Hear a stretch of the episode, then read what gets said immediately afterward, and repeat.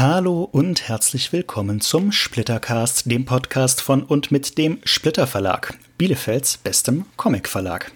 Mein Name ist Max und in diesem Podcast spreche ich mit Macherinnen und Machern aus der deutschsprachigen Comic-Szene über alle möglichen Themen.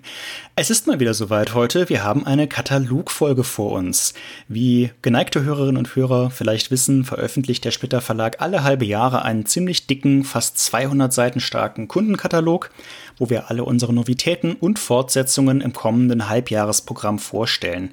Diesmal geht es um das Herbstprogramm 2022-23, sprich von November 2022 bis April 2023. Und ich spreche heute mit Gerrit Lungershausen über die Novitäten. Dies hier ist die erste von zwei Folgen. Ich nenne sie 38a und 38b. In Folge A spreche ich mit Gerrit über die Neuerscheinungen, die neuen Serien, die neuen One-Shots, die neuen Graphic Novels. In Folge B spreche ich mit dem Splittercast-Fan Rüdiger über die Fortsetzungen. Ich freue mich natürlich, wenn ihr beide euch anhört. ähm, aber wir starten jetzt erstmal mit Folge A. Die Folge ist, es tut mir leid, extrem lang geworden. Wir kratzen wieder sehr deutlich an der zweieinhalb Stunden Marke. Ähm, Ihr könnt natürlich skippen. Ich setze auch Kapitelmarken zu den einzelnen Titeln. Ähm, ich freue mich natürlich auch, wenn ihr sie komplett hört. Am besten, während ihr dabei den Katalog durchblättert. Ähm, trotzdem muss ich vorab oder möchte ich vorab gerne noch eine kleine Hausmitteilung machen, denn der Splittercast geht demnächst wieder live. Wir hatten ja schon mal eine Live-Aufnahme mit Kai Meier und Jurek Malotke, die Phantasmen unter anderem gemacht haben bei uns. Und am 7. Oktober 2022 bin ich wieder live mit einem Gast in Bielefeld im Bunker Ulmenwall. Und zwar spreche ich mit dem Comic-Autor und Zeichner Hamed Eschrat aus Berlin über autobiografische Comics und autobiografisches Schreiben im Comic. Der hat vor kurzem seine neue Graphic Novel Coming of Age veröffentlicht, wo er teilweise autobiografisch seiner Jugend erzählt und hat auch vorher schon mit Nieder mit Hitler und Venus Transit biografische Themen bearbeitet. Und ich werde am 7. Oktober ab 20.30 Uhr im Bunker Ulmenwall mit ihm darüber sprechen. Ich freue mich sehr, wenn ihr da seid, wenn ihr dabei seid. Ich freue mich sehr über Publikum. Die letzte Veranstaltung war, wie ich finde, wirklich schön. Hat viel Spaß gemacht mit euch und mit meinen Gästen damals. Und ich bin mir sicher, dass es auch mit Hamed eine Menge Spaß machen wird. Der Bunker ist eine tolle Location. Wahnsinnig gemütlich, wahnsinnig intim. Ganz klasse. Ähm, ganz in der Nähe vom Zentrum von Bielefeld kommt man also auch aus dem Umland ganz gut hin. Ähm, alle Infos findet ihr beim Link in den Show Notes. Tickets gibt es ab sofort oder auch an der Abendkasse. Und wenn ihr von Hamed das ein oder andere signierte Buch haben möchtet, werdet ihr sicherlich dort auch fündig werden. Vielleicht müsst ihr das Buch selber mitbringen, das ist noch nicht ganz klar. Aber ja, ich freue mich da sehr drauf und ich würde mich freuen, wenn ihr auch dabei wärt. So, und jetzt übergebe ich das Wort mehr oder weniger an Gerrit, der ein paar Takte dazu sagen wird, warum ich ihn überhaupt eingeladen habe. Und dann wünsche ich euch viel Spaß mit unserem wilden Ritt durch den Herbstkatalog des Splitter Verlags 2022-23, Splittercast Folge 38a. Guten Morgen, Gerrit. Herzlich willkommen zum Splittercast. Schön, dass du da bist. Herzlich willkommen. Ähm, geht's dir gut? Moin Max, danke. Mir geht's gut. Ich sitze hier in Mainz und es regnet und strömt und ja, ich weiß nicht, was, wie es bei dir in Bielefeld ausschaut. Herrlich, oder? Bei uns regnet es jetzt gerade nicht mehr, aber es hat die letzten Nächte geregnet. Meine Tomatenpflanzen sind glücklich. Tomaten. ja, die schlucken ganz schön viel Wasser, wenn es nicht regnet. Meine Güte. Ja, die haben eine harte Zeit gehabt. Die haben eine harte Zeit gehabt, aber zum Glück, die, die Saison geht so langsam zu Ende. Wir befinden uns schon in der Aberntenphase. Ähm, so, damit sind wir jetzt nach einer halben Minute schon komplett vom Thema abgerutscht. Der Tomaten-Podcast. Der Tomaten-Podcast mit Gerrit und Max. Ähm, ich frage jetzt nicht, ob du auch Tomaten hast, tut mir leid, wir, ich, ich, ich frage dich lieber was anderes. ähm, Gerrit, wir wollen ja ein bisschen, oder du hast dich ja freundlicherweise bereit erklärt, mit mir einen Blick auf den Herbstkatalog des Splitter Verlags zu werfen da habe ich dich jetzt natürlich nicht einfach irgendwie ausgesucht, äh, weil du mir auf der Straße begegnet wärst oder so, sondern ich habe mir aber etwas bei gedacht. Magst du uns vielleicht in ein paar Worten erzählen, was du so mit Comics zu tun hast, wie du vielleicht auch kurz wieder zum Comic gekommen bist, wie deine Liebe zum Medium entstanden ist und wie dich das so in deinem Alltag oder ansonsten begleitet zurzeit? Wie so viele bin ich durch, äh, zu den Comics gekommen, durch sowas wie Fix und Foxy, durch die lustigen Taschenbücher vor allem mhm. und äh, auch durch solche exotischen Sachen wie Wastel, daran kann ich mich noch ein bisschen erinnern. Und das, und das Phantom, glaube ich. Das äh, Phantom, ja, okay. Ja, ich weiß auch gar nicht mehr, ehrlich gesagt, wie ich daran gekommen bin, weil meine Eltern überhaupt keine Comic-Affinität haben. Und habe das dann so ein bisschen aus dem Blick verloren irgendwann eine ganze Zeit lang und bin dann ähm, am Ende meines Studiums, als dann mit der Doktorarbeit losging in Literaturwissenschaft, da hat das wieder ein bisschen zugenommen.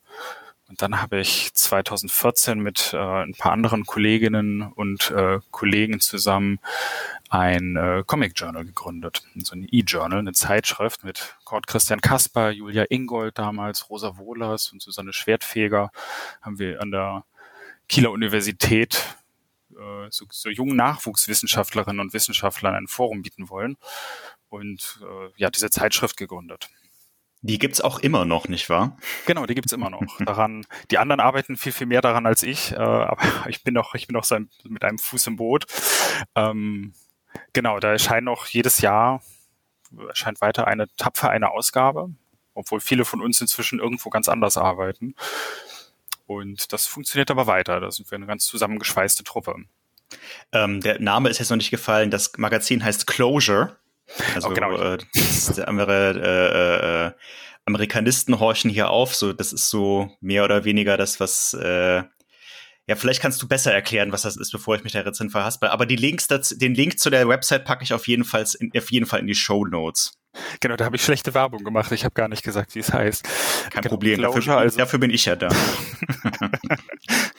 Äh, der, der Fachbegriff von Scott McCloud, den er geprägt hat, um ja den, den Schritt von einem Panel zum anderen zu beschreiben. Quasi das, was in dem, im Rinnstein passiert. Also genau. in den weißen, in den weißen ähm, Strichen, wenn man so möchte, zwischen den Panels.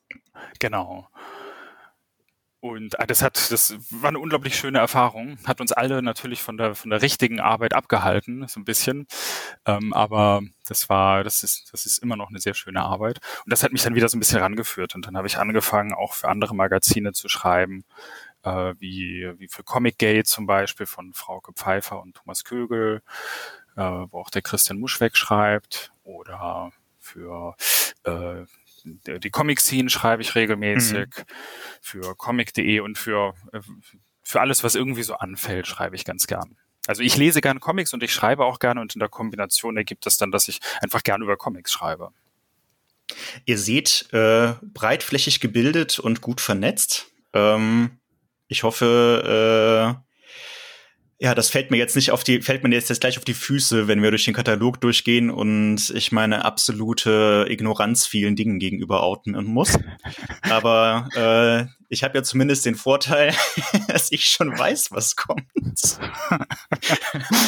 Im Gegensatz zu dir. Ja, wobei du hast es ja auch schon mal angeguckt, aber ähm, in dem Zusammenhang, weil wir ganz gut Strecke machen müssen heute, wie in jeder Katalogfolge und ähm, ich äh, dich dann auch nicht zu lange mit aushalten, aufhalten möchte, würde ich sagen, wir starten einfach mal. Wenn ihr, liebe Hörerinnen und Hörer, mitmachen möchtet, ähm, was ich euch sehr empfehlen kann, wenn ihr euch die Zeit nehmen möchtet, ähm, wir beide sprechen jetzt noch anhand des digitalen Katalogs, weil der gedruckte Katalog gerade noch im Druck ist, beziehungsweise inzwischen in der Bindung, um genau zu sein. Ähm, aber wenn ihr das hier hört, dann wird es den inzwischen auch gedruckt geben, äh, äh, in jedem Comicladen der Republik und auch in gut sortierten Buchläden und natürlich auch bei uns im Webshop. Äh, da könnt ihr gerne mitblättern. Wir arbeiten uns durch die Novitäten durch. Ab Seite 3 bis, glaube ich, Seite 64 oder so. ähm, oder ihr macht's euch äh, digital auf, so wie wir, und scrollt einfach durch. Und äh, ja, wir fangen einfach mal an mit dem Titel, der dieses Jahr auch das Cover ziert, nämlich mit der Totenkopf-Republik. Ein Piratencomic. Gerrit, bist du überrascht, dass es ein Piratencomic gibt, dass es Piratencomics noch gibt? Äh, ja, total. Also äh, ich muss zugeben, Piratencomics habe ich auf meinem Schirm nun wirklich überhaupt gar nicht. Ähm, ich habe ich hab in meinem Schrank einen Will Eisner Piratencomic, aber der hat damit wenig zu tun. Will Eisner hat mal einen Piratencomic gemacht. Ja, äh, unter, einem, unter äh, einem seiner Pseudonyme, ich glaube Will Rancy, ah, ähm, Hawks of the Sea. Mm, cooler Titel. Ja, so in so einem Riesenformat ist dann auch mal, ist dann auch mal nachgedruckt worden. Äh, ja, ich muss sagen, ich kann, ich kann mit Piratencomics auf Anhieb recht wenig anfangen. Ich habe mit Piraten viel Berührung, weil die ja in Kinderbüchern total präsent sind. Mm, ja. Äh, dadurch habe ich aber auch wahrscheinlich ein ganz anderes Piratenbild als, als, als so ein popkulturelles äh, Image, äh, das man, dem man begegnen mag. Ich ja. glaube, seit, also Fluch der Karibik ist so, oder ist so eigentlich das letzte, was mir irgendwie mit Piraten untergekommen ist. Und davor und danach überhaupt gar nichts, muss ich gestehen. Das geht mir, das geht mir ähnlich, aber momentan gibt es so eine kleine, so eine kleine Welle an Piratencomics wieder auf dem französischen Comicmarkt. Also losgetreten, glaube ich, nicht zuletzt durch Lofrays Long John Silver, der ja inzwischen sich dann jetzt auch ähm, mit Raven weiter in dem Metier äh, tummelt, aber da, da kamen jetzt einige Sachen und äh, Totenkopfrepublik, was jetzt bei uns hier dieses, dieses ist ja ein One-Shot, ist ja quasi eine Graphic Novel, wenn man so möchte.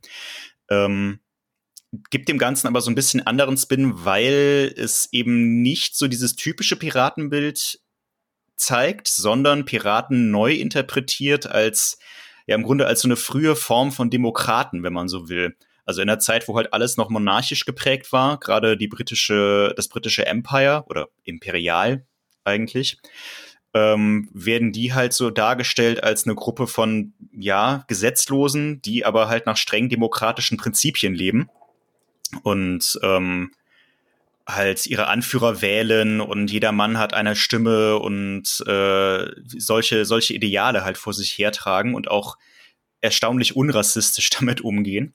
Ähm, und der Konflikt entsteht dann dadurch, dass sie halt eine, eine Gruppe von Sklaven befreien aus Afrika, die allerdings wiederum ihre Monarchen mit sich rumschleppen, die mhm. wiederum mit demokratischen Prinzipien so gar nicht viel anfangen kann ähm, sondern halt gewohnt ist, einen absoluten Herrschaftsanspruch zu haben. Und die dann ähm, zur Piratin machen wollen. Und es ist, es ist relativ komplex, es ist relativ polit also polittheoretisch, würde ich fast sagen. Ähm, der Autor Vincent Brugier ist auch recht bekannt dafür, dass er sich so historische Themen vorknöpft und die dann so ein bisschen.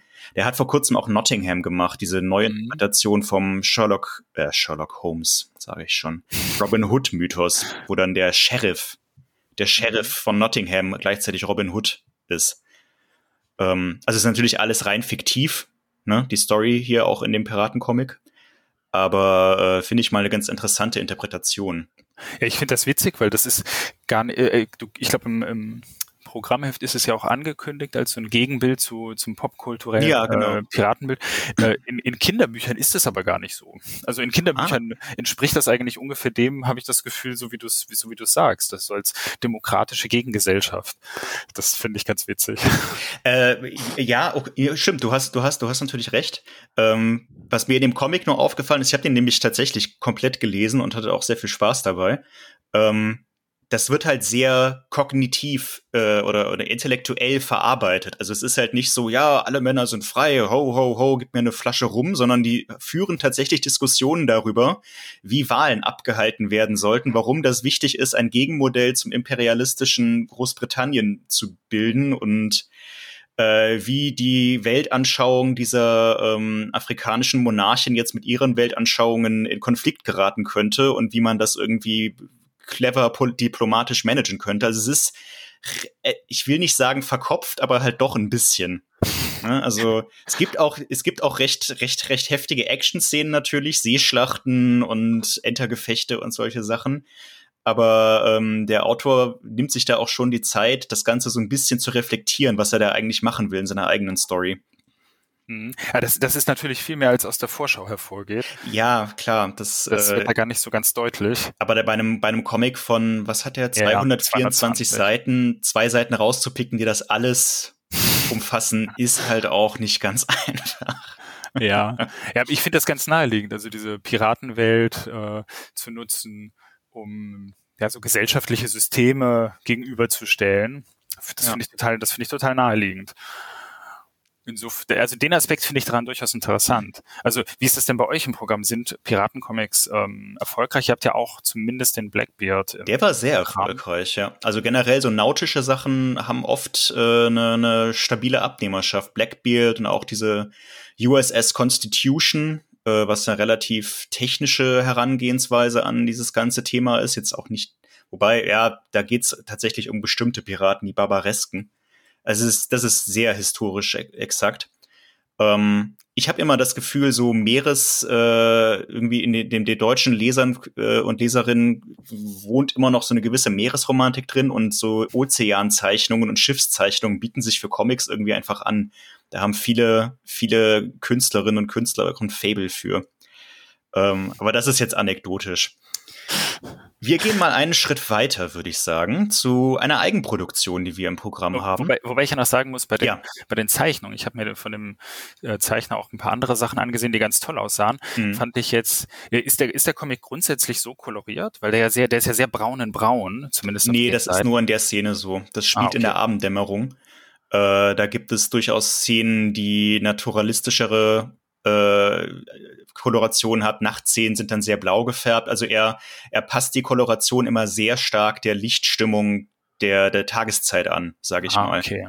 Ähm, Nee, der ist nicht, der ist nicht komplett Sepiafarben, aber es ist ein guter Hinweis. Ja, hast du recht. Ja, weil ich, ich würde von einem Piratenthema immer auch so ein bisschen kostümfest erwarten. Mhm. Äh, das ist ein bisschen farbenfroh oder ein bisschen, ja, dass, dass halt die, die Staffage so ein bisschen im Vordergrund steht. Und das sieht man da zumindest nicht ganz. Nee, das ist auch nicht so gemacht. Also, ähm, ich kann jetzt nicht meine Hand dafür ins Feuer legen, wie historisch akkurat die, Kost die Kleidung und die Schiffe und so weiter sind. Das weiß ich nicht aber grundsätzlich gibt er sich schon Mühe, eine äh, halbwegs naturgetreue Farbgebung mhm. zu, zu, zu nehmen. Wie gesagt, halt ange, angepasst an, der, an, an die Lichtstimmung der jeweiligen Szene.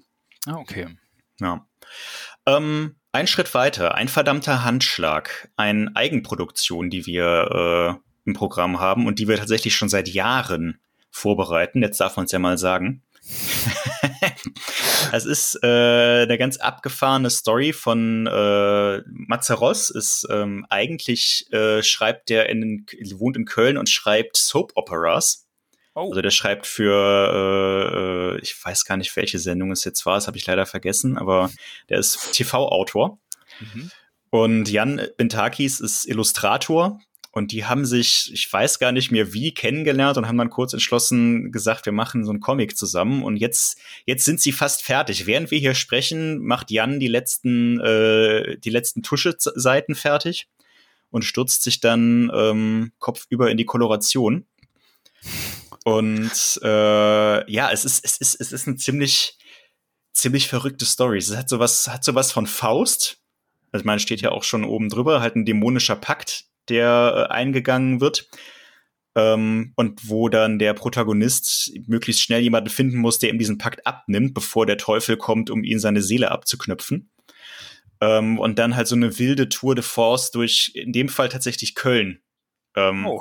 Ja, also das sieht man auf den Seiten hier nicht, aber äh, ich habe auch noch, ich habe auch äh, schon weiter darin gelesen und es gibt ganz viele Szenen. Also ich, ich komme ja gebürtig aus Köln tatsächlich und kenne die Stadt ein bisschen. Ähm, es gibt ganz viele Szenen, die dann zum Beispiel im Dom spielen oder am Gürzenich und solche Sachen. Das ist alles halt mit Fotoreferenzen nachgezeichnet und es, es sieht ganz großartig aus, wenn dann so eine Verfolgungsjagd zwischen äh, so einem Typen, zwischen dem Protagonisten und irgendeinem Dämon quer durch den Kölner Dom stattfindet. Das sind brillante Szenen teilweise. Ja, das ist super, dass du das sagst, weil das, das sieht man ja auch in der Vorschau nicht so ganz. Nee, leider nicht. Leider da nicht. ist ja der Fokus so auf, vor allem auf die, auf die Figuren. Und, also wenn man, äh, ein bisschen weniger Hintergrund. Wenn man sich super gut auskennt, auf der rechten Seite dieser Turm ja. zwischen kommen und gehen wir nach Hause. Ich meine, den gibt es wirklich. Da auch an der, an der Autobahnbrücke. Ähm, frag mich jetzt nicht, wie der heißt. Das müsste mir jetzt jemand sagen, der sich besser auskennt in der Stadt als ich. Aber das ist, das ist eine real existierende Häuserzeile in Köln. Wenn man richtig viel Ortskenntnis hat, könnte man es daran erkennen. Aber du hast recht, als, als, als Otto-Normalverbraucher sieht man das natürlich nicht. Ach, herrlich. Ich finde die, ich finde das Setting klingt auf jeden Fall großartig. Ähm, also dieses äh, Seelen, ja, Seelenhandel, Seelen, Seelenhandel, ja, genau. Verfahren, dass, wir, dass der, der, der Dämon möchte die Seele und dann muss der versuchen, immer die weiter loszuwerden. Und geht dann, wird dann wirklich so eine Kette losgetreten? Also die eine Person wird dann die nächste los und äh, oder, Das oder, verrate ich nicht. Ah, das, äh, das, müsst ihr, das, müssen, das müssen die Leute dann schon selber rausfinden, sage ich mal. äh, erstmal geht's um diesen kleinen kriminellen Luca, der ähm, halt mehr oder weniger freiwillig in diesen, diesen Pakt reingeht, gegen Geld tatsächlich auch einfach nur. Und ähm, das tritt dann so eine ganze Reihe von, naja, Unglücken los, sage ich mal. Es ist so eine Fantasy-Action-Comedy, würde ich sagen. Ist extrem spritzig geschrieben. Also man merkt schon, dass Matze äh, das gewohnt ist, sehr, ich sag mal, zackige mhm. Dialoge zu verfassen. Ähm, und die Zeichnung finde ich großartig. Ich muss auch dazu sagen, das sieht man in dem Vorschaubild natürlich nicht. Äh, Jan zeichnet noch komplett analog. Also die Koloration nicht, aber mhm. alle Seiten sind handgezeichnet. Und die sehen ah. großartig aus. Ja, ich finde auch die Zeichnungen sind herrlich. Also ja. die, über die Hintergründe kann man da noch nicht so viel sagen oder über das, äh, über die, über die Stadtansichten oder so. Mhm. Aber die, die Figuren, diese überzogenen Figuren mit diesen riesigen Frisuren. Ja, die äh, Frisuren. Das hat so ein bisschen 80er Jahre Touch, finde ich. Ja, aber es ist gleichzeitig auch ein es hat, es hat einen Touch davon, das stimmt. Ja, das ist stimmt. Aber ich finde es ich find's nicht unmodern. Also es wirkt auf mich nicht altbacken. Und ich hatte, habe seine Kladde gesehen, in, in, die waren auch im Comic-Salon in Erlangen. Ähm, vorher hatten wir die auch. Nee, stimmt nicht, wir kannten die schon persönlich. Aber ähm, und das ist fantastisch. Also so viel Kunsthandwerk, das sieht man heutzutage tatsächlich nicht mehr so oft. Ja, das finde ich super. Also auch das Monster, dieser der Dämon, diese Dämon-Ansicht, wenn ja. äh, auf der linken unteren Seite müssen, müssen alle jetzt mal nachschauen, wie, wie das ausschaut. Die, die sind, finde ich, herrlich gelungen. Ja, und dann, den, und dann halt die, die, die, der, der Kontrapunkt, der, der, der Kontrapunkt, dieser Dämon, der dann aufsteigt und aussieht wie die letzte Ausgeburt der Hölle und dann irgendwas sagt, ist was? Also das, das, ist, das, das ist dieser Witz, den ich meinte. Also die, die Dialoge sind wirklich sehr pointiert und ähm, ja, es, ich, es ist nicht direkt Comedy, aber es ist schon sehr lustig. Mhm. Ähm, ich finde bei den, bei den Dialogen, hm? finde ich, ähm, das ist das ist noch nicht so ganz meins, weil die sehr, mhm. die sind, das wirkt halt sehr mündlich. Ich finde aber manchmal ja. mündliche diese Dialoge in Comics, die sich um zu viel Mündlichkeit bemühen, das irgendwie bei mir funktioniert das nicht immer. Okay, also ich muss sagen, ich, ich finde das, ich finde das immer gut. Ich mag das im umgekehrten Fall eher nicht, wenn Dialoge zu konzeptionell schriftlich, sage ich mal, äh, erscheinen. Und ich finde Autoren, die das gut hinkriegen, einen mündlichen Dialog äh, zu schreiben, der aber nicht zu sehr darauf hinweist, dass er mündlich ist. Ich finde, Jeff Lemire kann das zum Beispiel sehr gut. Ähm, mhm. Zumindest früher konnte er das gut. ähm, anderes Thema. Äh, das, das, das bewundere ich sehr. Das finde ich nämlich, glaube ich, schwieriger als ähm, so Textwüsten zu verfassen und sich nicht so richtig darum zu kümmern, ob jemand wirklich so reden würde. Aber ja, das stimmt, das stimmt, aber ich finde, wenn man es liest wiederum, wenn man, wenn man den Text, den jemand spricht, einfach nur aufschreibt, dann funktioniert mhm. es, wenn ich es lese, bei mir nicht mehr ganz so gut. Ja, da ist auch was ähm, dran. Also der Text hier ist noch nicht komplett final, ne? Das ist alles noch nicht redaktionell durchgearbeitet und ich glaube auch Matze selber wird da, wenn es fertig ist, noch mal äh, gegen, gegenarbeiten. Ähm, aber ist ein, ist ein, ist ein richtig, also ja, ist, ist, ist ein richtiger Hinweis. Aber ich finde es ein super, ist ein herrliches Projekt für, gerade für ein Debüt.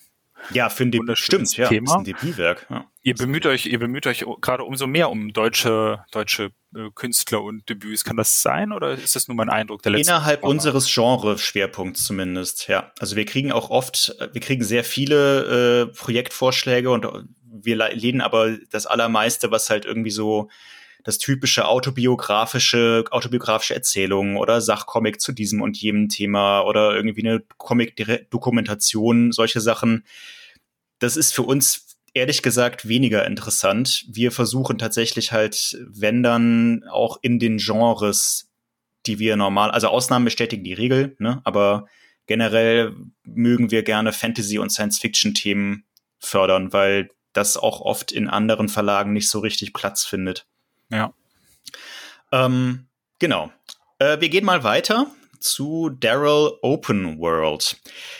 Da muss ich zugeben, das ist so einer der Titel, zu dem ich selber keinen so richtigen Zugang gefunden habe im neuen Programm. Ähm, der ist jetzt auch schon fast erschienen, während wir hier sprechen. Äh, der kommt schon Ende Oktober. Ähm, ist ein One-Shot, beziehungsweise ein Doppelband in Frankreich. Wir machen halt einen Band daraus. Ähm, Adaption von einem Roman, den es auf Deutsch nicht gibt, wie das so oft ist bei den französischen Comics. Ist halt so eine Parallelweltgeschichte, die sich relativ stark an jüngere Leserinnen und Leser, also Jugendliche, sage ich mal, richtet. Hat ja auch so eine nicht zu verheimlichende Manga-Ästhetik, sage ich mal. Mhm. Ich muss zugeben, ich werde vor allem mit der Koloration nicht so richtig warm, äh, weil die mir zu kalt ist. ja, die hat so was Aalglattes. Siehst du auch. Ja, ja, ich habe auch, ich habe das Cover gesehen und dachte, das Cover gefällt mir nämlich relativ gut. Das hat was, ne? Ja, um, diese, diese Steampunk-Ästhetik mit den vielen Einzelteilen. Genau, das funktioniert, glaube ich, ja gerade auch einfach sehr gut. Mm. Steampunk ist ja, ist ja eine erfolgreiche, erfolgreiche Mode und ja, die Figur im, im Zentrum ist auch interessant und dann unten mit diesen beiden angeschnittenen Kreisen ist, also, finde ich, finde ich ansprechend soweit die Beschreibung habe ich mehrfach lesen müssen, ehrlich gesagt, mit diesen Parallelwelten, um das, mm. das zu verstehen, weil ich dachte, okay, ähm, vielleicht ist es aber gar nicht so kompliziert, wenn man es liest. Ähm, aber als ich die, die Zeichnung gesehen habe, war ich tatsächlich sofort nicht angesprochen.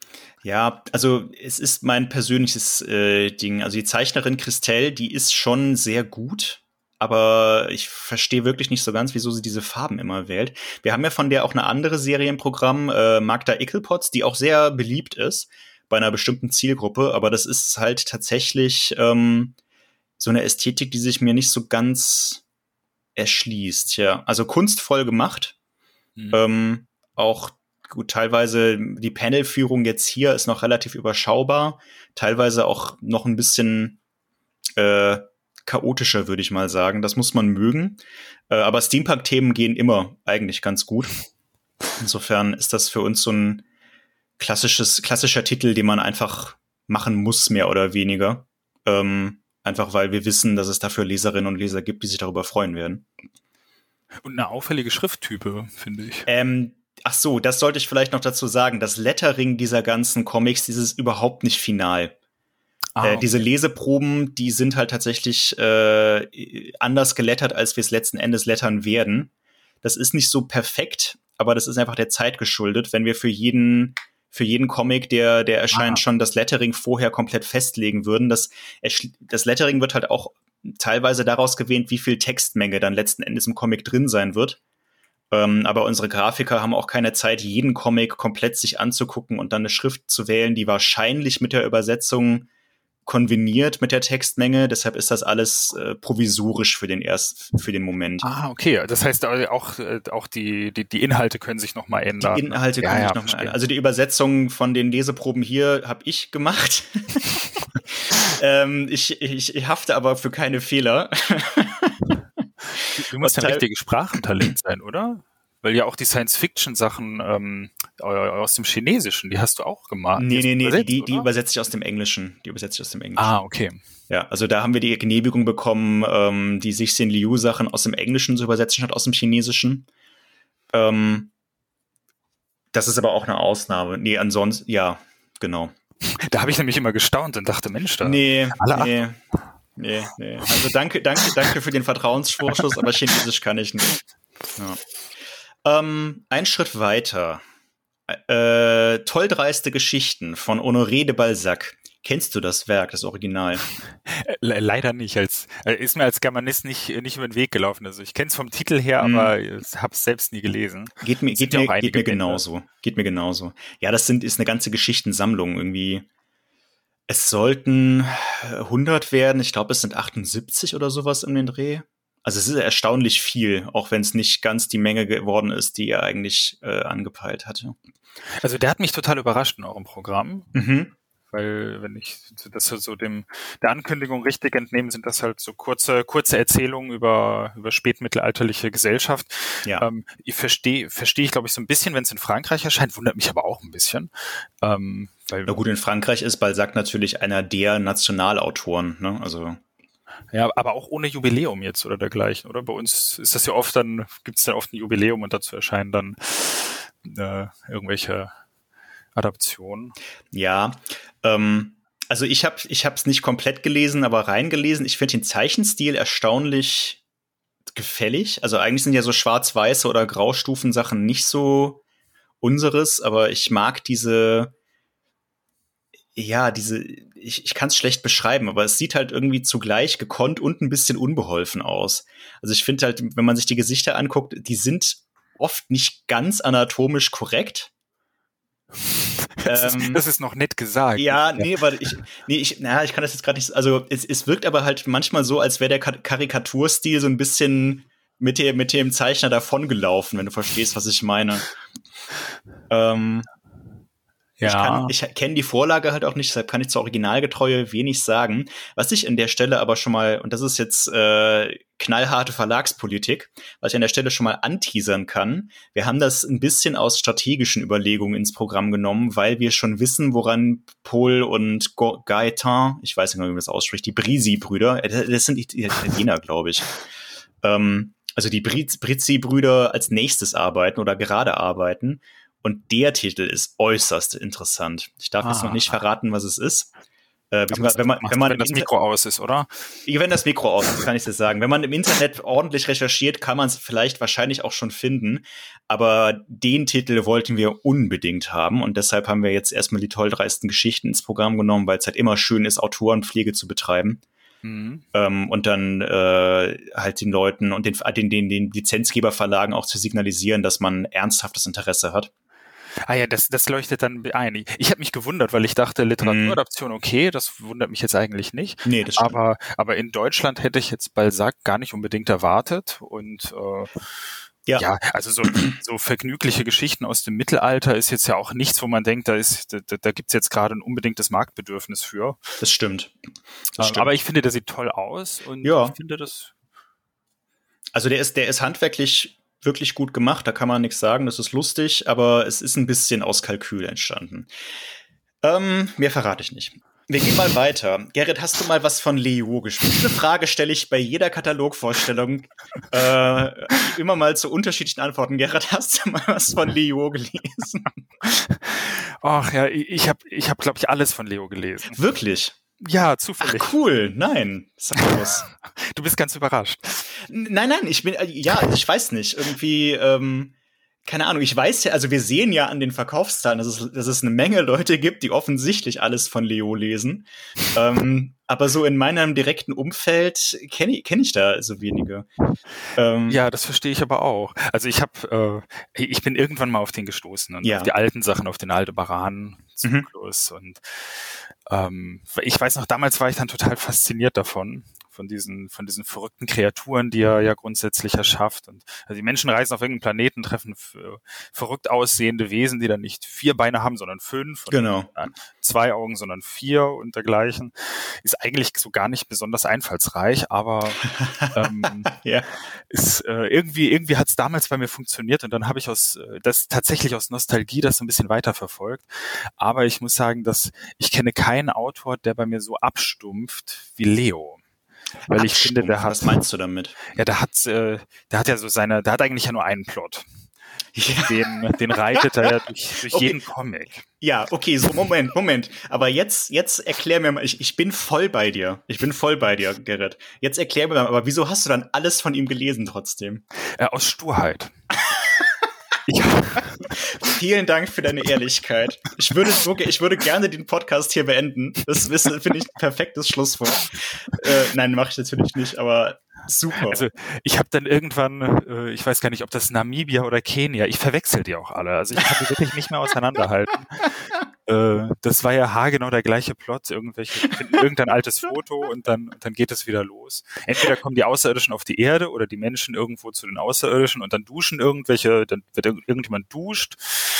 ähm, manchmal wird jemand vergewaltigt ja, oder dergleichen. Ja, oh Gott, ja, stimmt. Es sind eigentlich ja wilde Szenen. Ja. Äh, aber alle in, so einem un, in, alle in so einem unterkühlten Stil präsentiert. Das finde ich immer so frappierend. Die, ja, genau. das, alle Figuren sehen aus, als hätten sie einen Stock verschluckt. Genau, sie reißen den Mund auf und gucken erschrocken. und äh, genau, man, da, mit schrecklichen Zeichnungen. Also grundsätzlicher äh, schrecklichen Zeichnungen. Entweder von Leo oder von Leuten, die das genauso schlecht machen wie er. Ähm, mit, mit ein paar Abstufungen, finde ich. Ich finde, ja, also er hat jetzt, schon, genau, ja. ich finde mit dem, mit dem jetzigen, mit dem äh, Mark Marshall, Mark ja, Bertrand Marshall. Äh, ja, da, da, da ist jetzt ein besserer gefunden. Ja. Der, ich finde, es erinnert immer, ich muss immer, ich erkenne den Leo immer noch da drin. Natürlich, ja. Äh, aber ich finde das schon wesentlich besser oder ich finde die Zeichnung bei diesem Mermaid äh, Project, ja. Äh, dem würde man nicht gerecht werden, weil das finde ich, da ist auch die Story besser. Ja, das ist das Einzige, finde ich, das raussticht, weil da ist die, die Zeichnungen sind toll und äh, die da, da hat er sich auch jemand ganz anderen gesucht. Ja, Jamar ja, Simon. Fred Simon, da hat er ja auch eine Co-Autorin. Also ja. er macht ja, ja, ja er arbeitet ja oft mit Rodolphe zusammen. Und da hat er aber mit, ja, den Namen habe ich jetzt natürlich nicht parat. Ähm, ich recherchiere das. Eine Sekunde. Das kann ich. Äh, Lori, äh, Corinne Jamar genau. zusammengearbeitet. Und Mermaid Project ist definitiv auch noch mal was anderes, ja. Ja, das fällt halt sofort auf. Sobald jemand anders ein bisschen die Augen drauf hat, dann wird's, das, wird das Ganze plötzlich äh, Total. ziemlich erträglich. Total. Ähm, diese diese Trend-Sachen, die, die sind bei Salek erschienen. Mm. Äh, oh, die sind ja auch das ist ja auch nichts anderes. Also ich finde, mit Rodolphe hat er auch keinen besonders, also ist, ist nicht mein Lieblings, äh, Autor, ehrlich gesagt. Rodolphe macht es aber, finde ich, halt umgekehrt. Der hat ja auch dieses Ter und Terra ja. zum Beispiel. Der findet sehr gute Zeichner für seine Sachen. Also die Stories finde ich auch nicht so wahnsinnig inspiriert, aber ähm, der hat oft Leute, die seine Szenarios in wirklich tolle Bilder gießen. Ja. Aber ich will auch gar nicht zu sehr über Leo schimpfen. Erst einmal, das sieht ja ein bisschen anders aus, das äh, Scotland. Äh, ja. Ähm, äh, ja, er hat auch mit den Duschszenen wohl aufgehört, habe ich mir sagen lassen. ähm, nein, aber ich, sorry, dass ich gerade so, so, ein bisschen zusammengeknickt bin, aber diese Diskussion führen wir in der Redaktion. Wir haben halt echt viel von Leo und wir arbeiten ja auch an Leo komplett, so mehr oder weniger. ähm, aber diese Diskussion führen wir halt in der Redaktion auch gefühlt alle halbe Jahre. Und wir kommen immer zum selben, zum selben Schluss irgendwie, dass die Leute aus Sturheit und irgendwie auch so ein bisschen aus Komfortgefühl dabei bleiben. Aber niemand ja, so weiß richtig. Halt, was man kriegt. Ja, nein, also das ist, ich muss jetzt auch sagen, falls, Sandra, falls du zuhörst, es tut mir leid, äh, äh, ähm, Sandra, Sandra von Booknapping. Leo hat Qualitäten und diese Sense of Wonder Science Fiction hat auch definitiv einen Platz in unserem Programm verdient. Und Leo, allein dieses Konzept dieser Welten von Aldebaran und das, das muss man einfach respektieren. Aber ich bin da auch. Ja, also Leute, Scotland erscheint, das ist der neueste Zyklus von der Kenia-Serie. Äh, die richtige Reihenfolge wie übrigens Kenia, Namibia, Amazonia, Scotland. ähm, nur mal so nebenbei. ähm, ja, und damit können wir jetzt aber auch, glaube ich, weitergehen. Danke nochmal für deine Ehrlichkeit. Genau, aber ich will auch gar nicht zu viel Bashing machen. Nein, nein darauf, darauf wollte ich auch nicht hinaus. Aber ich finde es ich find's immer ein interessantes Thema. Ähm, so die Gretchenfrage des Splitterprogramms. Kind, wie hältst du es mit Leo? Ja, ich kann mir nicht, ich kann mir schwer vorstellen, dass er neue Leser gewinnt, ehrlich gesagt. Ich glaube, da vertust du dich vielleicht sogar. Also ich glaube gerade, es gibt Leute, die lieben halt, also wenn du richtig Bock hast auf eine auf eine solide gemachte Science-Fiction-Serie, bei der man auch mal zwischendurch ein bisschen abschalten kann, glaube ich, ist es nicht verkehrt, mit Aldebaran einfach mal anzufangen. Und vor allem, wenn es dir gefällt, hast du halt so viel Stoff. Du kannst da ja jahrelang dran lesen, letzten das Endes. Das stimmt, das sind einige Kilo. Es hat auch was, ja. was Mythisches inzwischen. Ja, genau. Also es hat Vielleicht halt, auch, weil das so lange vergriffen war. Ja, also es, es, es, es hat halt schon eine gewissen, einen gewissen Reiz irgendwo. Ja, ich, ich lese ja auch, ich rezensiere sie ja auch weiterhin. Sie werden meistens nicht sehr positiv, aber ja, gut. So, so, tut mir leid. Ist, nee, das ist ja kein Problem. Wir fordern ja keine positiven Rezensionen ein. Ich hoffe, ich hoffe das wissen alle. Ähm, wir gehen trotzdem einen Schritt weiter. Die Doppelseite hier, die nächste, können wir uns größtenteils eigentlich sparen, denn das Buch gibt's, während wir sprechen, sogar schon. Ähm, ein wunderschönes Artbook zu den Welten von J.R.R. Tolkien, zu Mittelerde, um genau zu sein vom italienischen äh, Maler, muss man eigentlich sagen, Donato Giancola. Da könnt ihr einfach im Internet mal die Leseprobe in, in Ruhe euch anschauen. Ähm, haben wir natürlich veröffentlicht, weil die Ringe der Macht auf Amazon Prime erscheinen. Das Thema schneiden wir jetzt nicht an. Das äh, führt zu weit. Ähm, das können wir, können wir hinterher, falls du es gesehen hast, privat kurz erörtern. Aber wir, wir gehen, wir, du, du lachst, willst du doch was dazu sagen? Nein, nein, ist alles in Ordnung. Ich will dir jetzt auch nicht den Mund Ich bin natürlich auf dem Laufenden, aber hm. äh, äh, nee, müssen wir nicht machen. Nee, das äh, tut mir leid. Da, da, fehlt, da, da haben wir jetzt nicht die Zeit für. Äh, stattdessen haben wir noch eine Leo-Serie. Vom Dream Team Leo und Rodolphe, so schreibt ihr. Ja, das, ja. Schreib, das schreiben wir da halt ganz gerne rein. Also mal, ganz ehrlich, unabhängig davon, was man jetzt persönlich von den Sachen hält, diese Schaffenskraft, die Leo und Rodolfo als Team seit Jahrzehnten aufs Parkett bringen, ne? Das ist schon beeindruckend. Also ganz unabhängig vom Inhalt, dass das auch offensichtlich in Frankreich und auch in sonst wo, wahrscheinlich auch in Brasilien, Leo ist ja Brasilianer, so viele Leser findet über Jahrzehnte, das, das ist schon ein Dream Team irgendwo. Das hast du einfach nicht so oft. Also die sind genauso stur wie ihre Leser und machen ja. einfach immer weiter. So eine, so eine Hassliebe zwischen ihrer Leserschaft. und wenn ich das richtig sehe, hier geht es dann nicht um abenteuerliche Wesen, sondern um abenteuerliche Fahrzeuge, die aussehen wie, wie Tiere. Die aussehen wie Tiere, ja, genau. Äh, das hast du sehr gut beobachtet. Finde ich gut. Das ist doch ein bisschen Innovation. Es geht um, es geht um Zeitreisen. Es geht um Zeitreisen. Äh, und es ist auch das, also das gehört jetzt nicht zu irgendeiner der Kontinuitäten. Leo und Rodolphe haben sich jetzt ja inzwischen auch überlegt, sie machen nicht nur zwei ewig laufende Serien, sondern auch noch so Einzelserien wie Europa oder jetzt halt Morgen oder Centaurus, wobei das auch inzwischen mehr als einen Zyklus hat. Ähm, wo sie dann einfach mal so ein paar Alben droppen sage ich mal, und ohne dann die Pflicht zu haben, da direkt so ein Jahrzehnte-Projekt auszumachen. Ja, mich überfordert auch dieses Denken in diesen Zyklen, immer wieder ein neuer Zyklus und ja, gut, aber das, ist, das ist halt so, das macht man halt irgendwie so. Ich weiß auch nicht. Ich verstehe auch nicht so ganz, warum das niemand verfilmt, weil das eigentlich gefundenes Fressen wäre. Ähm, man, wenn, man, wenn man die Duschszenen rausnimmt, zumindest, sagen wir es mal so. Und vielleicht ein paar der kritischeren Dialoge ein bisschen kürzt, aber ich meine, The Boys hat ja jetzt mit der Comicvorlage auch nur noch peripher was zu tun. Das ist ja offensichtlich alles machbar. Ja, nee, also bei Morgen geht's mal äh, ausnahmsweise um ähm, Zeitreisen. Wobei, ich glaube, in den normalen geht's auch, äh, ich, weiß, ich weiß es nicht mehr so genau. Aber es ist auch relativ klassische Science Fiction, auch wieder relativ klassisch gezeichnet, wie man sieht. Also dieser äh, Louis Allouin, ich weiß ehrlich gesagt, wie man das ausspricht, ähm, ist auch da die, die, dieser, dieser Schule verhaftet, die äh, ja Leo halt so mit sich bringt. Mhm. Für Fans definitiv super, für Nicht-Fans, ähm, ja, schaut rein. Ein Schritt weiter, Selenie, das ist ein ganz interessantes Projekt. äh, oder beziehungsweise eine ganz interessante, ganz interessante Sache.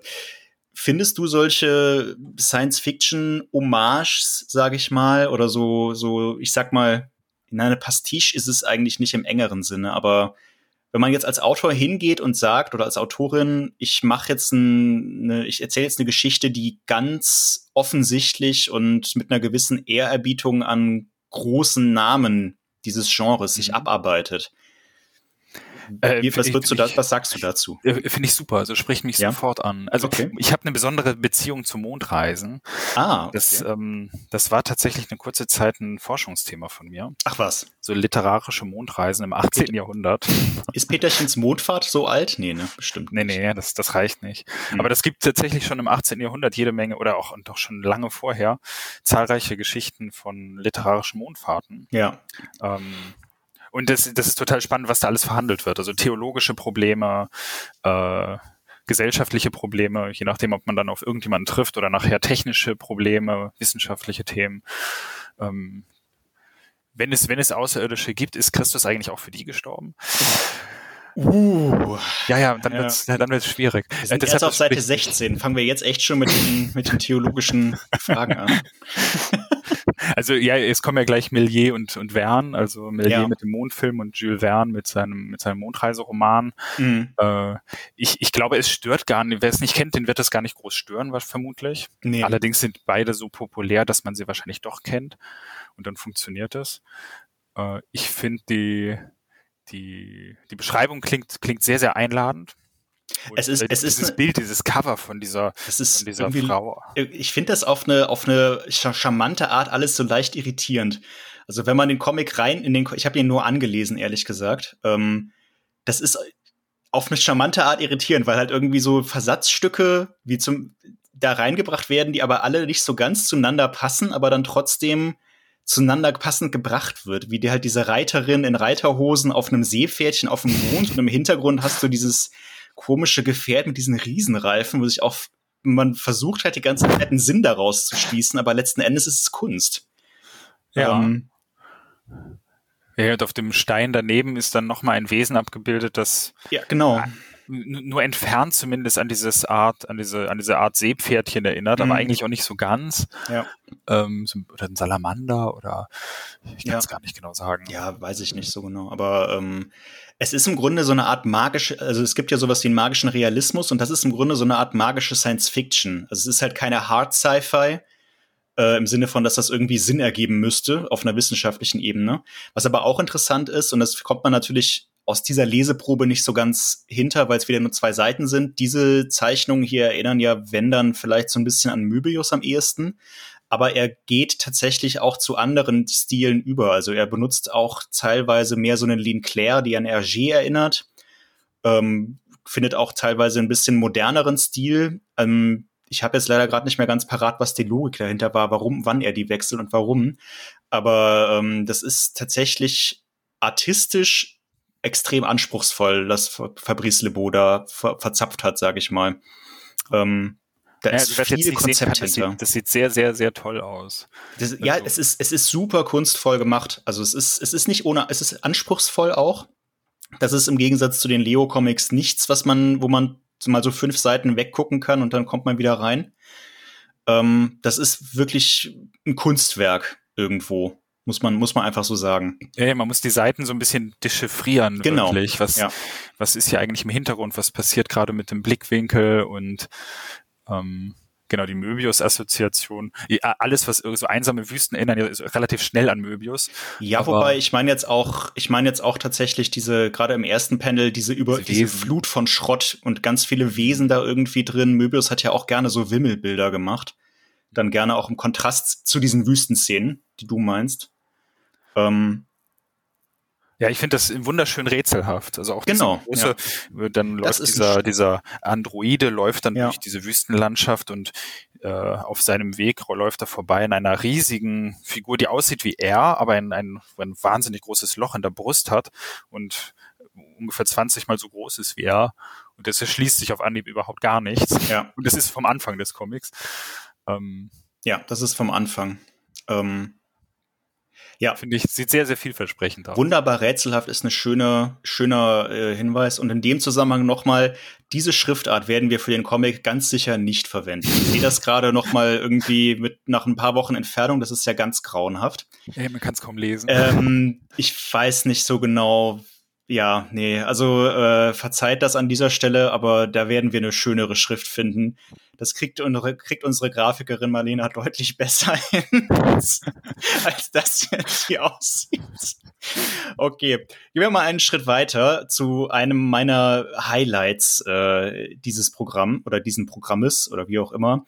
Wer den Podcast schon ein paar Mal gehört hat oder vielleicht auch andere Podcasts, wo ich mit war, weiß, dass ich Mathieu Bablé und Shangri-La vergöttere für mich einer der Science-Fiction-Comics der letzten Jahre. Ähm, ein monumentales Werk, eine unfassbare Arbeit für einen einzelnen Autor und Zeichner. Also ich habe unfassbaren Respekt vor, vor, dessen, äh, vor dessen Schaffen. Und das ist ein neuer Science-Fiction-Comic, Carbon und Silizium. Er ist noch dicker als der letzte, 272 Seiten, die dieser Verrückte irgendwie alleine gemacht hat auch. Also er macht das alles komplett selbst.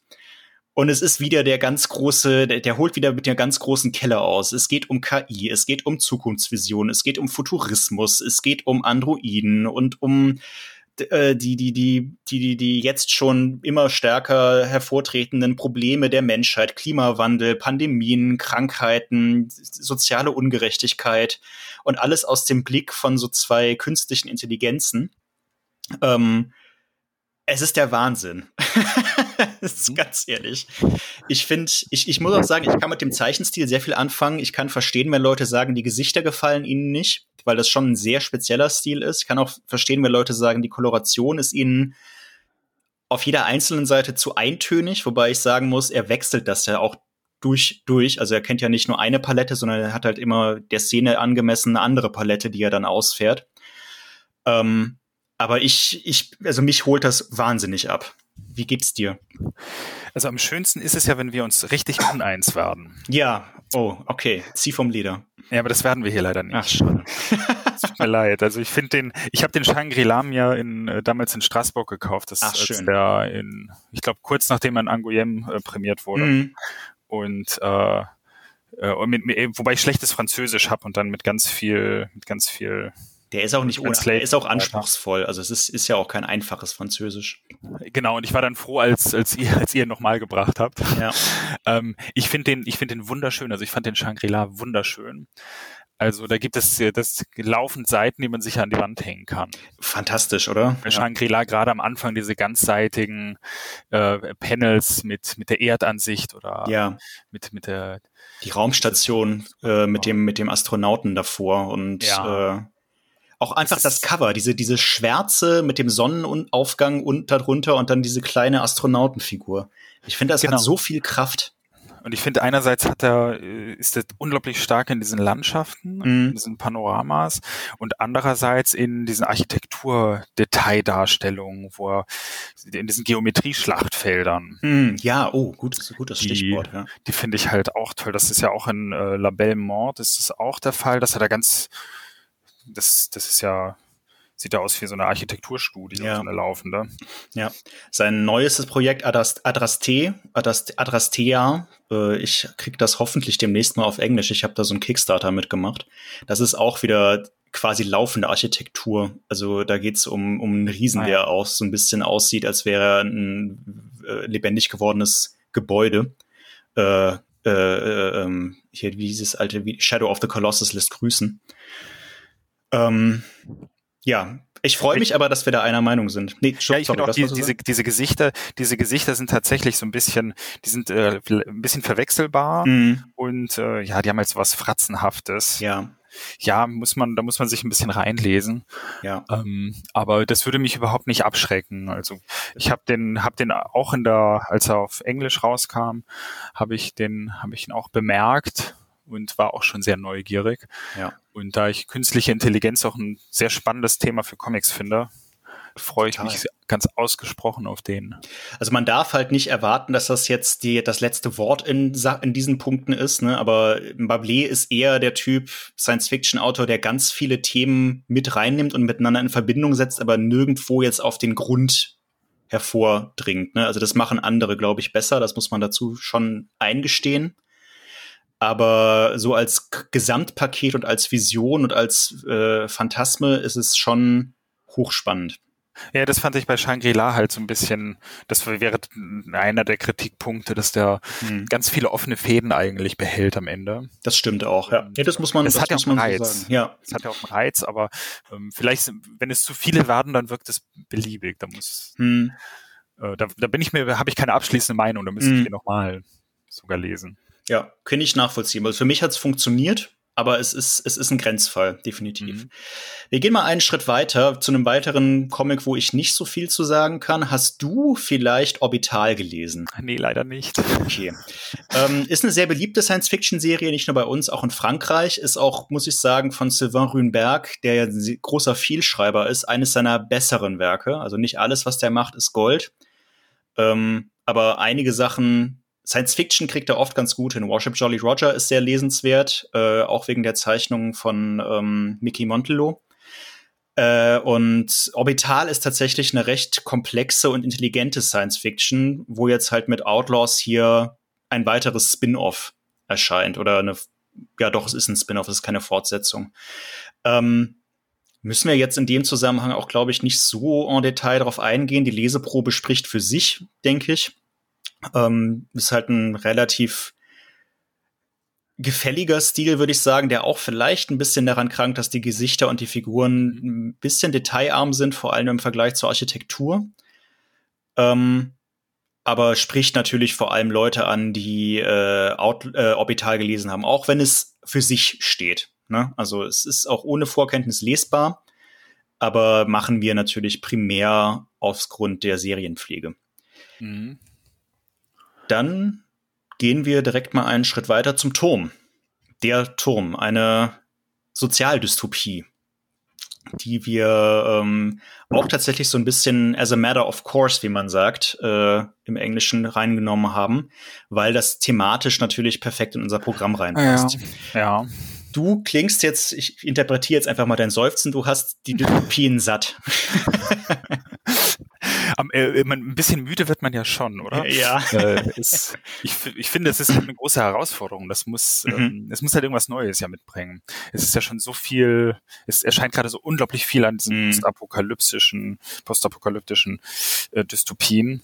Ähm, da da hat man schon eine Herausforderung. Also grundsätzlich diese Idee, dass man da so ein, so ein abgeschlossenes Gebäude hat und da hat sich die Gesellschaft hineingeflüchtet und äh, ja, muss da jetzt so vor sich hin leben und dann mal gucken, wenn der Turm irgendwann wenn die den wieder verlassen, was passiert dann eigentlich? Ja. Ähm, Finde ich total naheliegend klingt jetzt auch nicht besonders fremd. Äh, ihr habt ja selbst äh, Snowpiercer erwähnt. Da, daran hat es mich am ehesten erinnert ja. irgendwie. Also ich habe es angelesen, muss ich zugeben nur. Ähm, als wir das ins Programm genommen haben, war, die hat mir nämlich noch kein vollständiges Material vom ersten Band. Mich erinnerte es am ehesten an Snowpiercer. Ähm, jetzt nicht unbedingt stilistisch, aber so von von der Emotion, wenn du weißt, was ich meine, so die Atmosphäre, ja, ja. so die technokratische Isolation. Genau, so eine abgeschlossene Gesellschaft wie so ein Kammerspiel, die sind dann ja, alle auf engem genau. Raum irgendwie aufeinander, genau, aufeinander angewiesen und gezwungen, miteinander was zu machen. Und dann guckt man mal, wie in so einem Labor, was da passiert. Ähm, hätte ich, hätte ich auch sofort als Assoziation gehabt. The Walking Dead, gut, das macht ja Sinn als, Apokal als äh, so ein Apokalypse-Setting und äh, und ist dann natürlich sinnvoll, wenn man verschiedene Gruppen hat, die irgendwie aufeinander gehetzt werden und ja, verschiedene Sozialmodelle ja, ausfechten. Genau. Es ist aber ehrlich gesagt auch so ein bisschen so ein Marketing-Schlagwort. Ne? The Walking Dead kennt halt jeder irgendwie. ja, sorry, muss, also bin ich, bin ich, bin ich ehrlich. Wir müssen ja auch irgendwie gucken, dass wir, dass wir ein paar Schlagworte irgendwie unterbringen in unsere, in unsere äh, Marketing-Texte. Ne? Ähm, ja. Wobei ich die Assoziation nicht grundsätzlich falsch finde ich glaube, das trifft auf ziemlich vieles. das ist, die, das ist die, Gegenseite der Medaille, ja. und auch wenn man die Bilder ansieht, also das, das linke Bild in eurer Vorschau, das zeigt so eine äh, ja zerfallene, ja mittelgroße Kleinstadt, irgendeine Kleinstadt ja, genau. vielleicht. Ja, ja Brüssel ist ähm, es, ne? Ah ja. Äh, völlig, völlig überwuchert inzwischen, also hat ein paar Jahre hinter sich und man sieht, dass da keine Menschen mehr leben. Ja, genau. Das das sieht doch, das könnte man auch in The Walking Dead ungefähr so vermuten. Ja, denke ich Auf auch. Auf der rechten Seite hat man dann so die Gegenwelt, dieser eher technische Turm, sehr, sehr kalt, äh, ja. eine moderne Architektur oder dieser Natur-Kultur-Konflikt ist auch definitiv da mit noch ins Gewebe reingeschrieben. Ähm, und es gibt auch ein paar sehr starke Szenen, die fast ohne Worte auch auskommen, wo dann diese, diese, diese beiden Welten aufeinanderprallen ähm, fand ich tatsächlich mit so am, ist natürlich jetzt in der Leseprobe nicht hier drin leider, aber mit die stärksten Szenen sind halt die, wo relativ unkommentiert einfach irgendwas passiert. Ähm, ja, aber ist ein solides Projekt auf jeden Fall, was bei uns halt einfach reingehört. Und damit denke ich, gehen wir mal einen Schritt weiter zu einem Comic, auf den ich mich auf eine äh, unironische Art äh, echt freue, nämlich auf Hawkmoon. Das ist quasi das Nachfolgeprojekt von Elric, ähm, die Adaption von dem Roman von Michael Moorcock vom selben Team, nämlich Jérôme Legris, Benoît Delac und Didier Paulet, äh, Pouly. Und das ist natürlich äh, Grim Fantasy, Schlachtplatte, äh, Sondergleichen. Und da finde ich, haben wir eine hervorragende Leseprobe ausgewählt. Denn die zeigt halt einfach exakt, worum es in dieser Comic-Serie geht. Jedem so eine, eine, wilde, eine wilde Mischung aus Fantasy und Science Fiction und alles spielt aus unerfindlichen Gründen in der Gegend um Köln. Schon wieder dein Köln. Ja, das ist, aber auch das ist diese, ich habe diese Doppelseite halt aufgeschlagen und es ist, ich weiß nicht, also der, der Dom ist falsch platziert, das sieht definitiv, also ich, es soll halt ein mittelalterliches Köln sein, aber heute also der, der Dom steht nicht so in, in Relation zum Rhein. Äh, nee, der Haupteingang ist andersrum eigentlich. Ähm, aber komm, geschenkt, es ist eine Fantasy-Welt. aber äh, dann irgendwie zu sehen, wie, wie da so, so, so ein massierter Kavallerieangriff von irgendwelchen blutbesudelten Kreuzritter verschnitten und überflogen von irgendwelchen futuristischen Helikopter Dingern vor einem brennenden Köln, vor den Ruinen des Kölner Doms, das ist schon ein bisschen geil. Also sorry. ja, ja, das ist genau so Herr der Ringe trifft Leo oder so. ja, okay. Also man sieht ganz viele Speere, ganz viele, ganz viele Reiter. Ja. Ganz viele sind es eigentlich gar nicht, aber es sind schon genug. Ein paar Dutzend. Ja, es ist, es ist, es ist, es sind keine gigantischen Mengen, das stimmt schon. Es ist natürlich eine klischeetriefende, testosterongetriebene äh, Fantasy-Geschichte, ne, mit äh, so einem Anti-Helden wie der Willen, der ein großes Schicksal äh, verfüllen muss und Heerführer ist und gegen unendlich böse Mächte antritt. Das ist alles höchst äh, klischeebeladen. Äh, so wie Elric das auch ist. Ich weiß nicht, ob du den mal gelesen hast. Mhm. Ähm, nee, ich bin nicht so ein Fantasy-Freund, muss ich sagen. Okay. Äh, ist nachvollziehbar, voll. Also ich tue mir das auch nicht oft an, aber das wird halt viel auch einfach getragen von der, von dieser, von dieser Lust am, an der Opulenz der Zeichner. Und für, also für mich funktioniert's, weil es sich nicht dafür entschuldigt, dass es so ist. Weißt du, was ich meine? Also es versucht halt gar nicht erst irgendwie den Anschein von gewisser, von irgendeiner zu erwecken, dass es was anderes ist als so eine Fantasy-Schlachtplatte. Und das kann ich respektieren. Also kein verkopfter Piratencomics. Nee, kein verkopfter Piratencomics. Es ist, was es ist. Ja, genau. Was ist da eigentlich über dem Kölner Dom? Was, was, was ist, fliegt da, fliegt da jemand? Ist das ein, äh, Ich glaube, das ist, das ist noch so eine von diesen Flugdrohnen, die man da auch im Vordergrund ah, so ein bisschen sieht. Ähm, das ist ja irgendwie so eine, so eine Magie, ähm, Technologie, Mischmasch-Welt. Ähm, ja, also wenn ihr, wenn ihr Elric kennt, werdet ihr das hier auch großartig finden. Ich find's großartig. Es ist so ein bisschen Guilty Pleasure, das gebe ich gerne zu.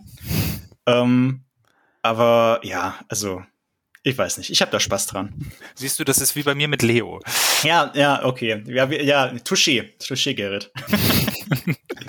so, nach, nach der letzten Frage, wie hältst du es mit Leo, Leo äh, zur nächsten Gretchenfrage? Wir blättern weiter. Wie hältst du es denn mit Jeff Lemire inzwischen? Ins, äh, das inzwischen ist sehr vieldeutig. Ja, ich weiß. Also ich muss sagen, ich bin, äh, bin ja eigentlich so Fan der ersten Stunde. Ich finde die viele dieser alten Sachen total super. Hm. Und äh, ich bin bei den meisten Sachen auch ein Fan der Black Hammer Serie, die bei euch im Programm mhm. ist. Ähm, ich bin mir nicht sicher, ob er inzwischen nicht so, so ein bisschen Opfer seines Erfolgs geworden mhm. ist, weil er so extrem viel schreibt, auch so extrem viel parallel. Ja. Und äh, ich meine, dieses, dieses Schema, das er hat, oder dieses Erfolgskonzept, dass er ein konventionelles Genre hat und dass er irgendwie Familienkonflikte immer metaphorisch in so Superhelden zum Beispiel verpackt oder in Horror oder was auch immer. Ja. Das äh, finde ich, finde ich total schön. Nach dem, nach dem x-ten Mal nutzt sich das Ganze so ein bisschen ab. Ja. Ähm, deshalb bin ich, ich muss zugeben, ich lese immer noch alles, was gerade kommt. Bei mir ist auch gerade ein Kickstarter-Projekt äh, angekommen, Cosmic Detective. Ah ja, das hast du, ähm, hast du gebackt, okay.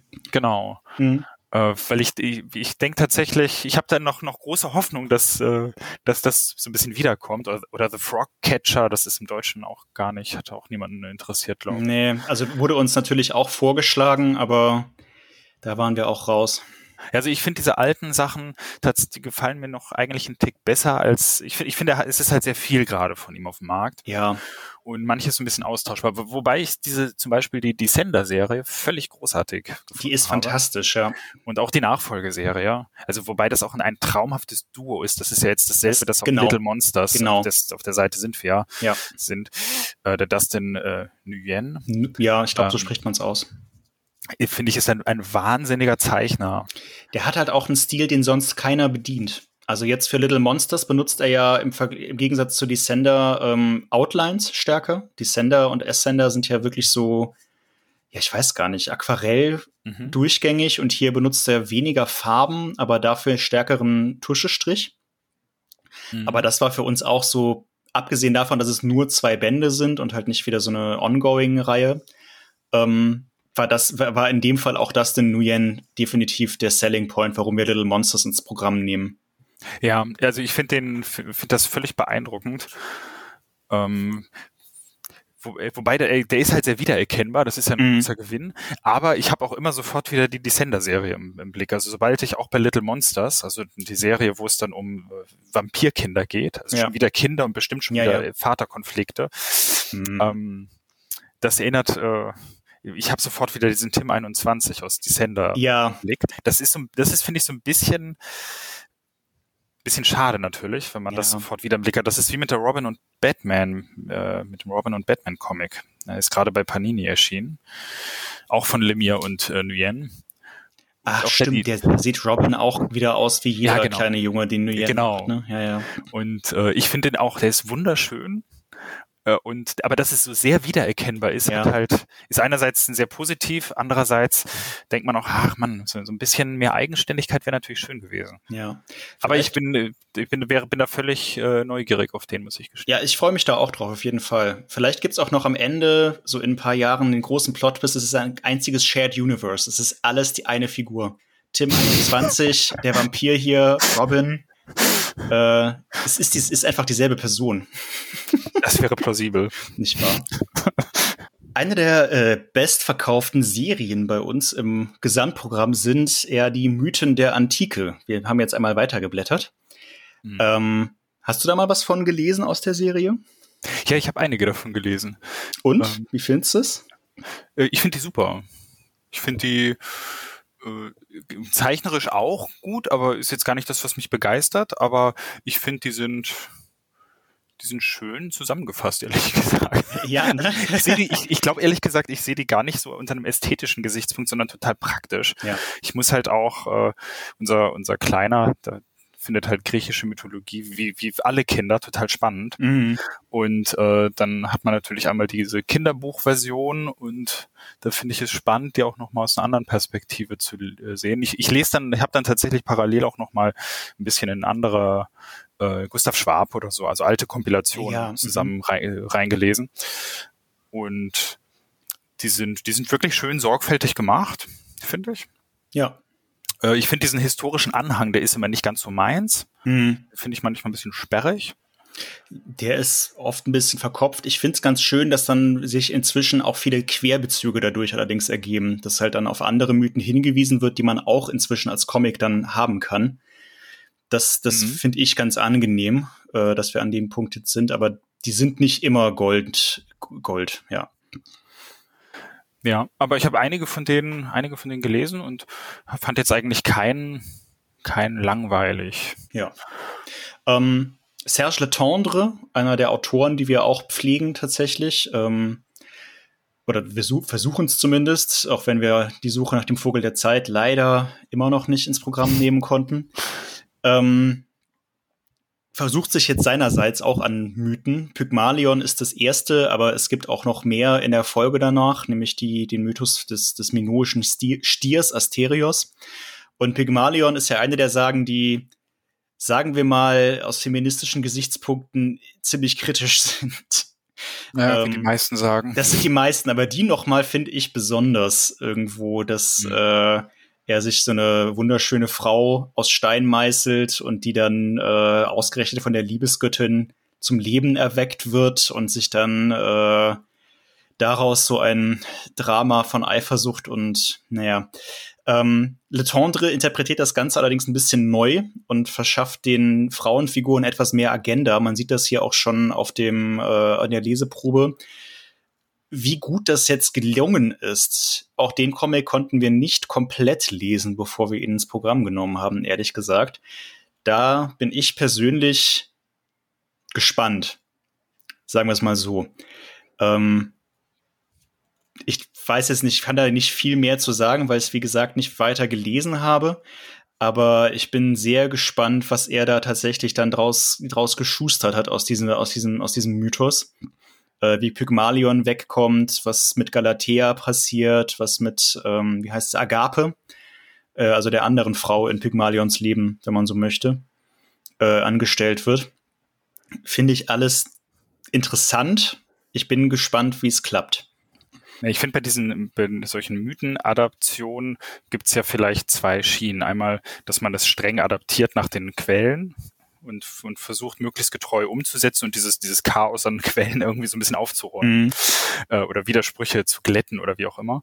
Oder dass man den Stoff halt total aktualisiert und mhm. ein bisschen ja, ein bisschen in die, in die Moderne zu drehen. Und ich finde, beides hat eine Berechtigung. Ich finde das Letztere ein bisschen spannender.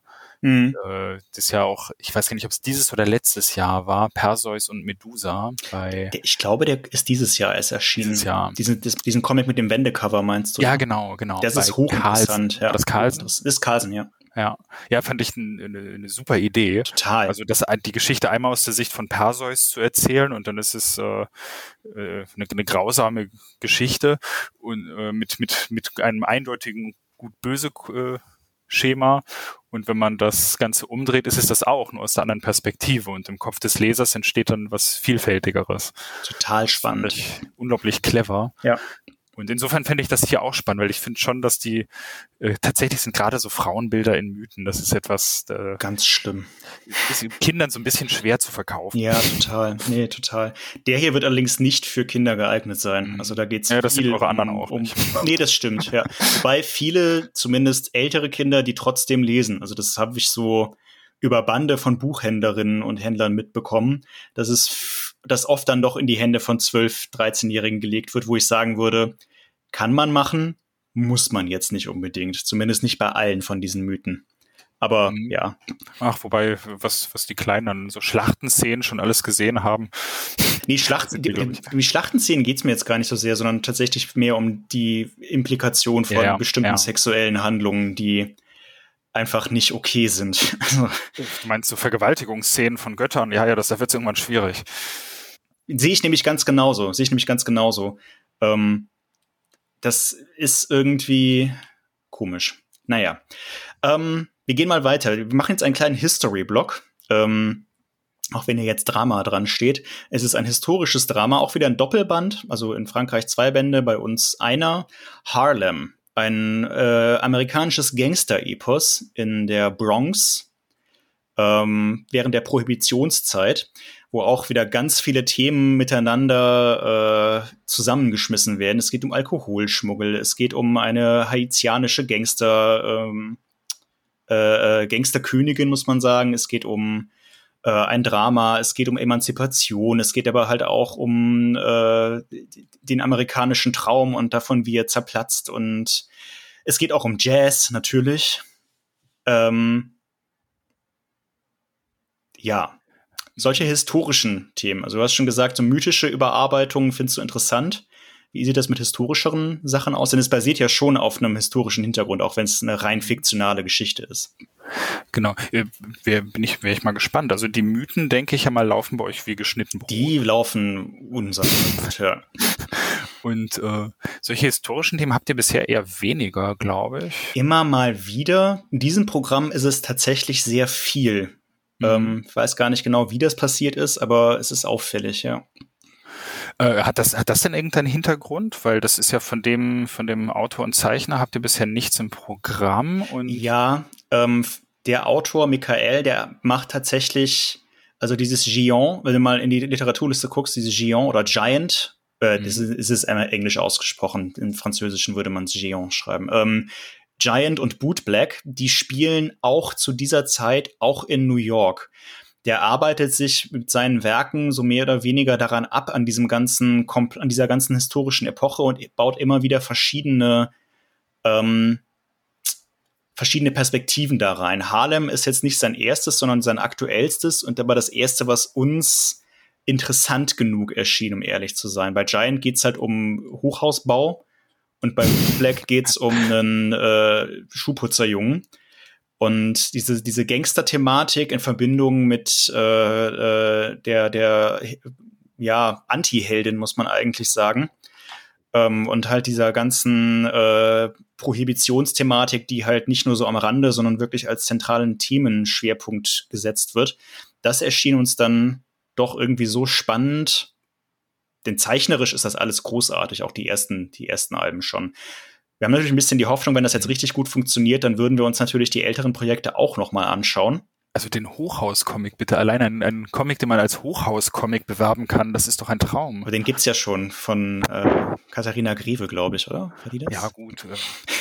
Äh, siehst du, da hat man gleich ein ganz ein eigenes Genre, mit dem man so. arbeiten kann. Die, die ja, es geht, also es ist nicht aus der Perspektive des Hochhauses erzählt. Ich hoffe, ich täusche dich ja jetzt nicht zu sehr, aber Es geht, geht äh, wahrscheinlich um so die Arbeiter, die ja, genau. Häuser bauen. Ja, klar, ja, natürlich. Soziale Themen. Mhm. Ähm, aber nee, es, ja. ja. Äh, ich habe jetzt, hab jetzt keine besondere Affinität so zu, zu, dieser, zu dieser Zeit. Ähm, ich würde ja immer erwarten, dass das dann eben auch, dass das Setting dann historisch ganz gut, ganz gut bedient wird. Mhm. Aber das sieht ja, das sieht ja so aus. Ja. Die schöne, schöne Silhouetten, diese schwarzen Silhouetten bei den, ja, bei ja. den Musikern zum Beispiel. Das ist ganz Fall. herrlich, finde ich. Auf jeden Fall.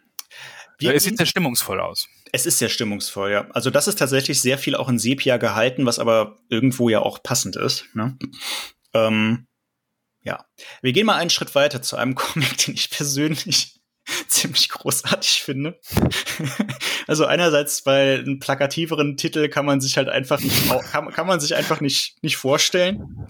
Äh, Hitler ist tot, sagt halt irgendwie schon alles. Aber es ist, es ist halt nicht so einfach. Es ist tatsächlich auch rein, rein fiktional. Ne? Also äh, das basiert nicht auf eine real, auf realen Begebenheiten im Sinne von, dass es genauso passiert wäre. Aber diesen Geheimdienstkrieg zwischen äh, NKWD und SMERSH, ähm, also den, den, den stalinistischen äh, Geheimdiensten, den gab es wirklich, weil zu der Zeit 1945, nachdem Berlin gefallen war, die Leiche von Hitler wirklich verschwunden war. Hm. Und Stalin wollte die unbedingt haben oder halt unbedingt Beweis, dass Hitler wirklich tot ist. Und tatsächlich haben sich dann halt die beiden Geheimdienste in Berlin die russischen Geheimdienste darüber in die, in die Haare bekommen. Und es ist so eskaliert, dass sie aufgelöst wurden und dann der KGB daraus neu gegründet wurde. Der wiederum im Kalten Krieg ja eine sehr zentrale Rolle gespielt hat. Und es ist natürlich fiktional und überspitzt, aber man könnte irgendwie überspitzt halt sagen, wenn Hitlers Leiche früher gefunden worden wäre, hätte man den Kalten Krieg deutlich anders geführt. ähm, und es ist halt immer noch so eine, so eine Verschwörungserzählung. Also inzwischen, ich glaube, das hatte ich in den Text auch reingeschrieben, die Leiche von Hitler wurde inzwischen gefunden und eindeutig identifiziert. Also es ist nicht Verschwörungstheorie im Sinne von, dass man mal sagen würde, ah, das ist immer noch und Elvis lebt ja auch noch irgendwo. Ähm, also das, das ganze Thema ist gegessen, aber ich finde es eine, einfach in der Plakativität und in der in, in, in dem Ansatz, halt aus der russischen Perspektive davon zu erzählen, auch basierend auf real existierenden Militärdokumenten, die inzwischen aufgeschlossen wurden, finde ich eine faszinierende Idee. Muss ich ehrlich zugeben. Also mich, ist mich das ab.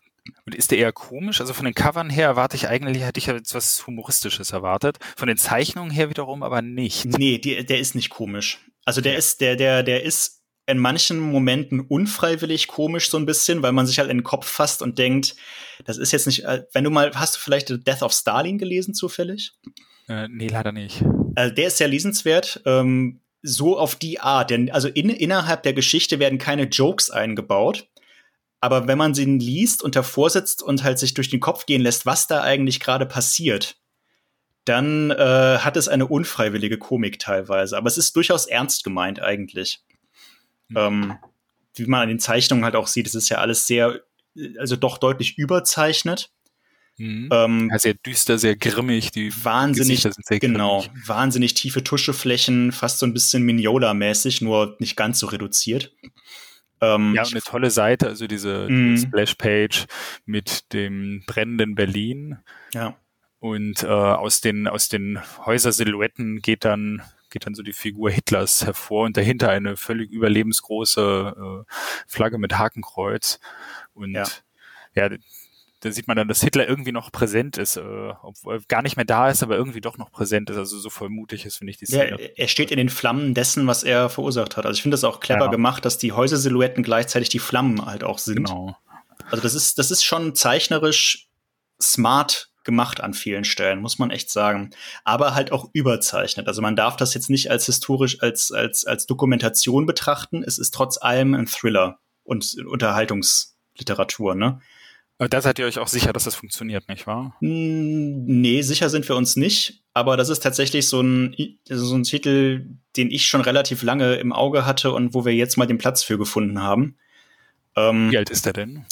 Äh, der erste in Frankreich 2017, 2018, irgendwie sowas, ah, ja. schätze ich mal. Ich bin mir nicht ganz sicher, aber wir wissen davon schon länger und haben ihn bisher aber halt noch nie ins Programm genommen, einfach. Das ist so. Ähm, liegt auch ein bisschen daran, dass wir halt abwarten wollten, bis die drei Bände demnächst abgeschlossen sind, dass wir nicht so lange Verzögerungen haben. Mhm. Äh, hoffentlich kommt der dritte Band dann schon 2023 ins Programm. Stimmt, die erscheinen ja sehr schnell Januar und März. Genau, die ersten beiden können wir jetzt schnell machen. Der dritte wird dann ein bisschen länger dauern, aber hoffentlich auch dann bald am Start sein. Ähm, ich bin Fan von solchen Stoffen, aber es ist immer ein bisschen gewagt. Also kann halt auch schnell.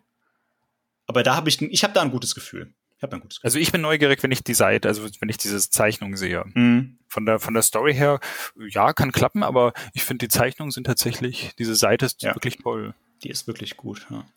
Die nächsten beiden Comics, äh, die nächsten vier Seiten, sage ich mal, würde ich äh, auch mit einem Blick auf die Uhr so im Verbund abfrühstücken, äh, denn wir haben es tatsächlich geschafft, zweimal zweimal die Geschichte des Sarazenen-Kreuzzuges von Karl dem Großen ins Programm zu nehmen als verschiedene Comic-Adaptionen. Herzlichen Glückwunsch. Dankeschön. ähm, ja, ich weiß auch nicht. Also das, das ging komplett an, das ging komplett an mir vorbei, bis ich dann, bis ich dann irgendwie halt, die Chroniken von Roncesvalles sind halt auch so ein nichtssagender Titel im ersten Moment, ne? Und mein Chef hat das so ins Programm genommen, ohne so genau zu wissen, worum es da geht. Ich irgendwann meinte, du Dirk, das ist exakt die gleiche Geschichte wie Carolus Magnus, aber da war es dann schon zu spät. ähm, muss natürlich auch leider sagen, das Cover von Carolus Magnus, Seite 34, ist natürlich um Welten besser als das von den anderen Comics. Also meiner Meinung nach. Mhm. Und der Titel auch, wenn man ehrlich ist. Perfiderweise ist Carolus Magnus die historisch akkuratere Nacherzählung dieser Geschichte. Also es geht um den Kreuzzug von Karl dem Großen gegen die, ähm, doch gegen die Sarazenen ist richtig. Nee, gegen Cordoba, genau, gegen das damals das Emirat von Cordoba. Es ist relativ komplex es ist komplex. Äh, lest euch die Klappentexte durch. Es ist, es ist, es ist historisch äh, wirklich alles so passiert und es war tatsächlich ein katastrophaler Kreuzzug, wo Karl der Große quasi nicht nur wahnsinnig viele Truppen, sondern auch seinen, seinen, seinen ganzen Ruf in den Sand gesetzt hat. Ähm, interessanterweise Carolus Magnus, was das reißerischere Cover hat, ist historisch mhm. fundierter, während die Chroniken von Roncesvalles von äh, Juan Luis Landa ähm, eine etwas freiere Interpretation sind, wo es, finde ich, auch mehr, also Landa, finde ich, ist ein großartiger Künstler. Also diese, was der an, an Lichtatmosphäre schafft und die, die, die Hintergründe auch und diese, diese, ja, ich weiß nicht, die, die, das, das Spiel von Licht und Schatten, dass er seinen Charakteren in die Gesichter schreibt, wenn man sich die Leseprobe auf Seite 37 ja, anschaut. Die ist, sehr, die ist sehr eindrucksvoll. Das ist phänomenal, finde ich. Ähm, aber er, er, er, nimmt sich das Ganze halt ein bisschen freier vor als der, also der Carolus Magnus, äh, Jean-Claude Bartol ist auch Historiker eigentlich. Äh, während Landa halt Comic-Künstler ist. Ja, das ist schon witzig, weil vom Cover her hätte man es mm. wirklich, weil der Carolus Magnus sieht halt aus wie so ein Fantasy-Berserker, Berserker-Geschichte. Total. Mit Blitz, mit Blitz im Hintergrund und äh, der Karl der Große mit einer riesigen Axt mit Blut beschmiert, völlig reißerisch. Und das andere Cover könnte halt auch im Museumsshop stehen. Ja, total. Chroniken. Und auch der, der, die Titel Chroniken von Roncesvalles ist halt auch, ist auch so verkopft irgendwie, ne? Also, vielleicht wissen die Leute in Frankreich, was Roncevaux, also so heißt es in Franzö auf Französisch, äh, ist der Name ein bisschen anders. Vielleicht wissen die da, was das ist. Ich musste das alles recherchieren. Ich habe das Wort noch nie gehört vorher.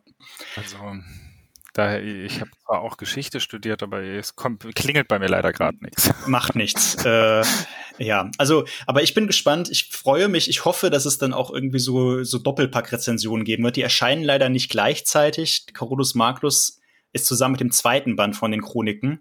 Aber ich fände es sehr interessant, da Leute, die sich vielleicht auch mit dem, mit dem Thema ein bisschen auskennen, Meinungen von denen zu hören, wie die Comics so im, im Vergleich zueinander abschneiden. Vielleicht ist auch mhm. meine Interpretation, dass das eine historisch deutlich, vielleicht überrascht uns Landa ja auch und seine, seine Nacherzählung ist eigentlich die bessere oder die akkuratere. Ich bin gespannt. Ähm, auch gespannt, denn den Comic konnte ich nicht lesen, bevor wir ihn hier ins Programm genommen haben. Sind, bin ich auf die Kosaken. Ähm, mhm. noch mehr History, äh, jetzt aus dem 17. Jahrhundert. Ähm, der Klappentext ist dementsprechend auch relativ dünn, weil ich wirklich nicht so wahnsinnig viel Informationen zu du hatte. Aber es ist wieder von Vincent Brugier, der auch den Totenkopfrepublik gemacht hat. Genau. Und Nottingham und so. Genau. Ähm, ja.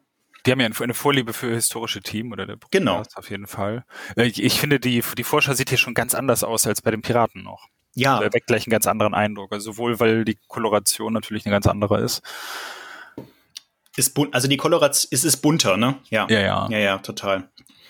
Ähm, Ich denke mal, dass es auch wieder so einen ähnlichen Ansatz hat, historische, äh, historische Hintergründe, aber daraus dann eine etwas neue Interpretation. Also hier geht es dann halt um die Kosaken, die ja auch so ein Schurkenvolk sind, wenn man so möchte, die aber hier jetzt auch dann in einem positiveren Licht dargestellt werden, wie Brugia das irgendwie gerne macht, anscheinend. Ähm, ja, aber wie gesagt, ich kann da leider gar nicht so irre viel zu sagen. Äh, ich habe auch nicht viel Meinung dazu entwickelt. Also kein Problem. ähm, ist jetzt kein sowohl äh, sowohl vom Text als auch von den Bildern her ist jetzt nichts, was mich äh, was mich sofort abgeholt hätte. Macht nichts. Wir gehen einfach mal weiter. Wie, steh, wie sieht das aus mit Wikingern? Ist das so dein? wir gehen, es ist echt so eine, so eine wilder Ritt hier durch die Menschheitsgeschichte. 17. Jahrhundert, jetzt sind wir im ersten Jahrtausend nach Christus. Wie stehst du zu Piraten, Wikingern? Ja. Gerrit, äh, Gerrit sag doch mal. äh, da magst du Wikinger. Äh, weiß ich nicht, ich habe keine, ich hab keine Meinung zu Wikingern. Ich okay. kenne auch keine. Ja. Ähm, was ich zu dem Comic vielleicht anmerken kann, David Chauvel ist vor allem auch bekannt als einer der Autoren von den Fünf Reichen, was ja eine sehr komplexe und gut gemachte ähm, Fantasy-Story ist. Ähm, wo äh, ihr in der in der Nachfolgefolge zu dieser Folge, in der Katalogfolge B, wo ich mit Rüdiger auch noch kurz drauf eingehen werde, wenn ihr euch die auch anhören möchtet, äh, kurz als Vorwegnahme. Und hier geht's halt darum, wie die Wikinger Neufundland besiedelt haben. Denn tatsächlich waren ja die Wikinger die ersten in, in der neuen Welt und nicht äh, die Spanier oder die Portugiesen. Entschuldigung. Ähm, und es ist, äh, ja, es ist, mit der Geschichte konnte ich selber leider nicht so wahnsinnig viel anfangen äh, weil diese ganze Thematik mich ehrlich gesagt nicht so sehr interessiert. Was ich aber schon mal sagen kann für diejenigen von euch, die sich dafür interessieren, der zweite Band, das ist ja ein Zweiteiler, den planen wir schon fürs Sommerprogramm. Da sind wir ja gerade dran und der ist fix geplant für den Sommer 2023. Ähm, das heißt, wenn der jetzt im Februar erscheint, äh, Sigrid 1, da sind wir gerade übrigens, soll den Titel vielleicht auch mal nennen, müsst ihr auf den zweiten Band und den letzten Band damit auch gar nicht mehr so lange warten äh, auch immer ein schönes Argument ist. Ähm, Gerrit, wie hältst du es mit Western? ich bin total froh, dass wir durch den historischen Teil durch sind. Ich habe gehofft, dass wir das schnell durchreiten können. Ja, ja, durch, durchreiten, schöner Übergang. Ähm, wir sind bei Ladies with Guns. Ähm, wie, wie hältst du es mit Western? Ist das was, was dich, was dich interessiert? Also ich bin auch kein ausgesprochener Western-Fan. Also alles, wo man sich, wo man sich ständig verkleiden muss, so Piraten mit Kostüme geht, ist, ist irgendwie nicht so ganz meins. Also auch wenn, wenn ich hier in Mainz lebe, aber. Mm. Ach, stimmt, ist auch eine Karnevalsstadt, ne? Ja, ja, Richtig. genau. Die, jetzt, jetzt fangen wir aber nicht an zu streiten. Du als nee, nee, nee, oder? ich weiß ja, dass ich recht habe. nein, nein, sorry, das war, das war fies. Nein, ich, der Mainzer Karneval ist auch sehr schön. Nennt ihr das eigentlich Karneval? Äh, nee, nee, ich glaube nicht. Nee. Aber ich bin ja auch, ich bin dazugezogen. Ne? Ja, also okay. äh, ich, ich darf da ein bisschen außen vor sein. Ja. Also ich finde die so, so klassische Western finde ich ja. Mh, hm, ach, was heißt klassische Western? Die sind ja von Anfang an eigentlich sehr, sehr divers. Tatsächlich, ähm, ja man, das ist ja nur das Klischee, dass die immer gleich funktionieren. Ja. Äh, eigentlich ist es ja cool. Man hat ein bestimmtes Setting, das ist immer relativ, relativ ähnlich und dann fängt man an zu variieren und dann werden so die Parameter so ein bisschen verändert und gut böse ein bisschen vertauscht. Eigentlich ist das ja eine ganz, eine ganz gute Ausgangsposition. Ähm, soweit ich die Beschreibung gelesen habe, liest sich das sehr unterhaltsam. Es ist sehr unterhaltsam. Es ist extrem rasant geschrieben, lebt auch viel von Slapstick und Wortgefechten, die die fünf Outlaw-Innen, also weibliche Outlaws, untereinander führen und halt auch durch die Diversität des Casts. Es ist im Grunde so ein bisschen eine, eine Western, Western-Action-Komödie, die von den Charakteren nach vorne getrieben wird. Ähm, zur Story verrate ich jetzt auch gar nicht mehr so viel, wo es darauf hinausläuft, denn tatsächlich geht es vor allem auch um die Gruppendynamik. Ähm, für uns aus verlegerischer Sicht in Western eigentlich fast immer eine relativ sichere Bank. Es gibt natürlich Sachen, die brillant laufen, wie die Sachen von Yves Wolfs, Durango, Lonesome oder Der Undertaker von ähm, Ralph Meyer und Xavier d'Horizon. Aber Western hat einfach ein festes Stammpublikum, die auch dankbar sind, wenn man tatsächlich auch dankbar sind, wenn man mal ein bisschen was macht, was aus, außerhalb der abgetretenen Pfade ähm, sich bewegt. Insofern mussten wir Ladies with Guns auch definitiv nehmen, auch weil das Cover, finde ich, wunderschön ist. Also das ist ja, genau. ein tolles das, Cover. Das Cover ist schön, auch die, die Figurenzeichnung, Mhm. also diese, diese Gesichter, die sehen sehr, äh, sehr, ähm, wie soll ich sagen, sehr individuell aus. Ja, ja, individuell ist gut. Ja, das ist, das ist ja auch eine Kunst, dass man die Charaktere so zeichnet, dass man sie immer wieder erkennen kann. Das können nicht alle, nicht alle Comic-Schaffenden. Genau, ist das definitiv bei so. Bablé zum Beispiel, Das- ist das ja, ein bisschen, Ja, ein bisschen jeden Fall. überlegen, hatte der jetzt was Gelbes oder was Blaues an? Auf jeden Fall. Hast du vollkommen recht mit. Hast du vollkommen recht mit. Ähm, wir reiten weiter in den Horrorblock hinein. No Zombies. Eine, du, ich weiß nicht, ob du, kennst du Zombies? Also Mhm. Zombies, äh, also nicht die, die Kreatur, sondern die Comicserie Zombies von Olivier Perru. Ja, ja, die habe ich damals gelesen. Ist ja auch schon ein paar Jahre her. Ja. Genau. Mochtest du die? Gefiel dir die? Oder? Ich fand die ganz süffig. Also, Uh, schö- jetzt- ja, schön. Du jetzt findest sehr gute Beschreibungen. also nicht, dass ich mich zehn Jahre später an die Handlung, ich weiß gar nicht, ob es so lange her ist, Ja, aber zehn Jahre nach der Lektüre würde ich mich nicht an vieles erinnern. Ja. Aber ich weiß, dass das mir beim Lesen Spaß gemacht hat. Ja. Es ging ganz unterhaltsam voran. ist auch genau der, äh, also genauso würde ich es auch beschreiben. Das Problem ist, dass er halt nie weitergemacht hat, beziehungsweise der Zeichner ist irgendwie nie mehr aus den Puschen gekommen, irgendwie dir mal einen fünften Band zu machen. Oder einen sechsten, je nachdem, wie man es zählt. Deshalb Genau, hat sich noch ein Prequel, glaube ich, später gemacht. Genau, es gibt einen nullten Band. Deshalb gibt es eigentlich fünf Bände, auch wenn es halt nur bis vier gezählt wird. Äh, deshalb hat Perü sich jetzt anscheinend gedacht, äh, man kann vielleicht sagen, zum Glück, er macht jetzt mit einem anderen Zeichner weiter. Dieser Evgeny Bornjakov hat man auch noch nie von gehört, aber offensichtlich weiß der, was er tut. Also es ist jetzt kein, kein überragender Zeichenstil, aber definitiv effektiv, also handwerklich sauber, würde ich sagen. Ähm, und Perü ist ein guter Autor und wenn man auf Zombies steht, es geht jetzt halt hier um den nächsten Schritt quasi, nachdem die Heilung für den Zombieismus gefunden wurde, geht es jetzt darum, wie man die unter, unter die Menschen bringt quasi. Ähm, es sind vier Bände, jede fokussiert hat auf eine andere Figu Hauptfigur, die hängen nur so locker zusammen fürs Erste. Ähm, aber tatsächlich kriegen wir immer noch und immer wieder Fragen, wann denn Zombies mal weitergeht. Und das hat sich auch wirklich gut verkauft, muss man wirklich sagen. Ähm, deshalb sind wir ganz froh, jetzt eine Antwort zu haben. War das so ein bisschen im Schlepptau von The Walking Dead? Auf jeden Fall. Also The Walking Dead lief schon lange und war schon ein riesen Bestseller. Ähm, ich finde, Zombies ist ein bisschen ernsthafter, ein bisschen technischer. Es verliert sich halt nicht so sehr in den in dem Klein-Klein der, der Figuren miteinander. Ist vielleicht ein bisschen, ja, französischer. Im Endeffekt ist es halt eine franco-belgische Interpretation desselben Themas, würde ich sagen. Ähm, aber 100 Pro wurde das damals konzipiert, auch äh, um an den Walking Dead Hype Mhm. anzuschließen, klar. War das erfolgreicher als die, die Alice Matheson-Serie? Mm, ja, hat sich besser verkauft, aber Alice Matheson ist eigentlich die interessantere Story, würde ich sagen. Also ist mein Take auf die Sache. Es ist natürlich auch nicht unproblematisch mit so der psychopathischen äh, Frau, die da irgendwie durch die Gegend lebt und Leute umbringt und dann plötzlich in so eine Zombie-Apokalypse reinrutscht. Aber eigentlich ein, finde ich, interessanteres Setup. Ja. Oder wie, wie, Ja, ja, was ich, meinst hätte du? Ich, hätte ich auch so gesagt, fand ich auch. Ich fand die auch ganz spannend. Also Alice Matheson, sechs Bände bei uns, Spannend, auch ja. definitiv, wenn ihr auf Zombies und Horror und auch Psycho-Horror steht. Große Empfehlung, wirklich lesenswert. Ähm, auch sehr französisch, aber ähm, echt mal ein bisschen was anderes. Und sehr düster, schreckenweise. Auch sehr düster. Äh, wir mussten ihn natürlich ins Programm nehmen, äh, als, wir, als wir ihn haben konnten. Es gab keinen Weg dran vorbei. Wir legen Bernie Wrightsons Frankenstein neu auf. Gott, freue ich mich.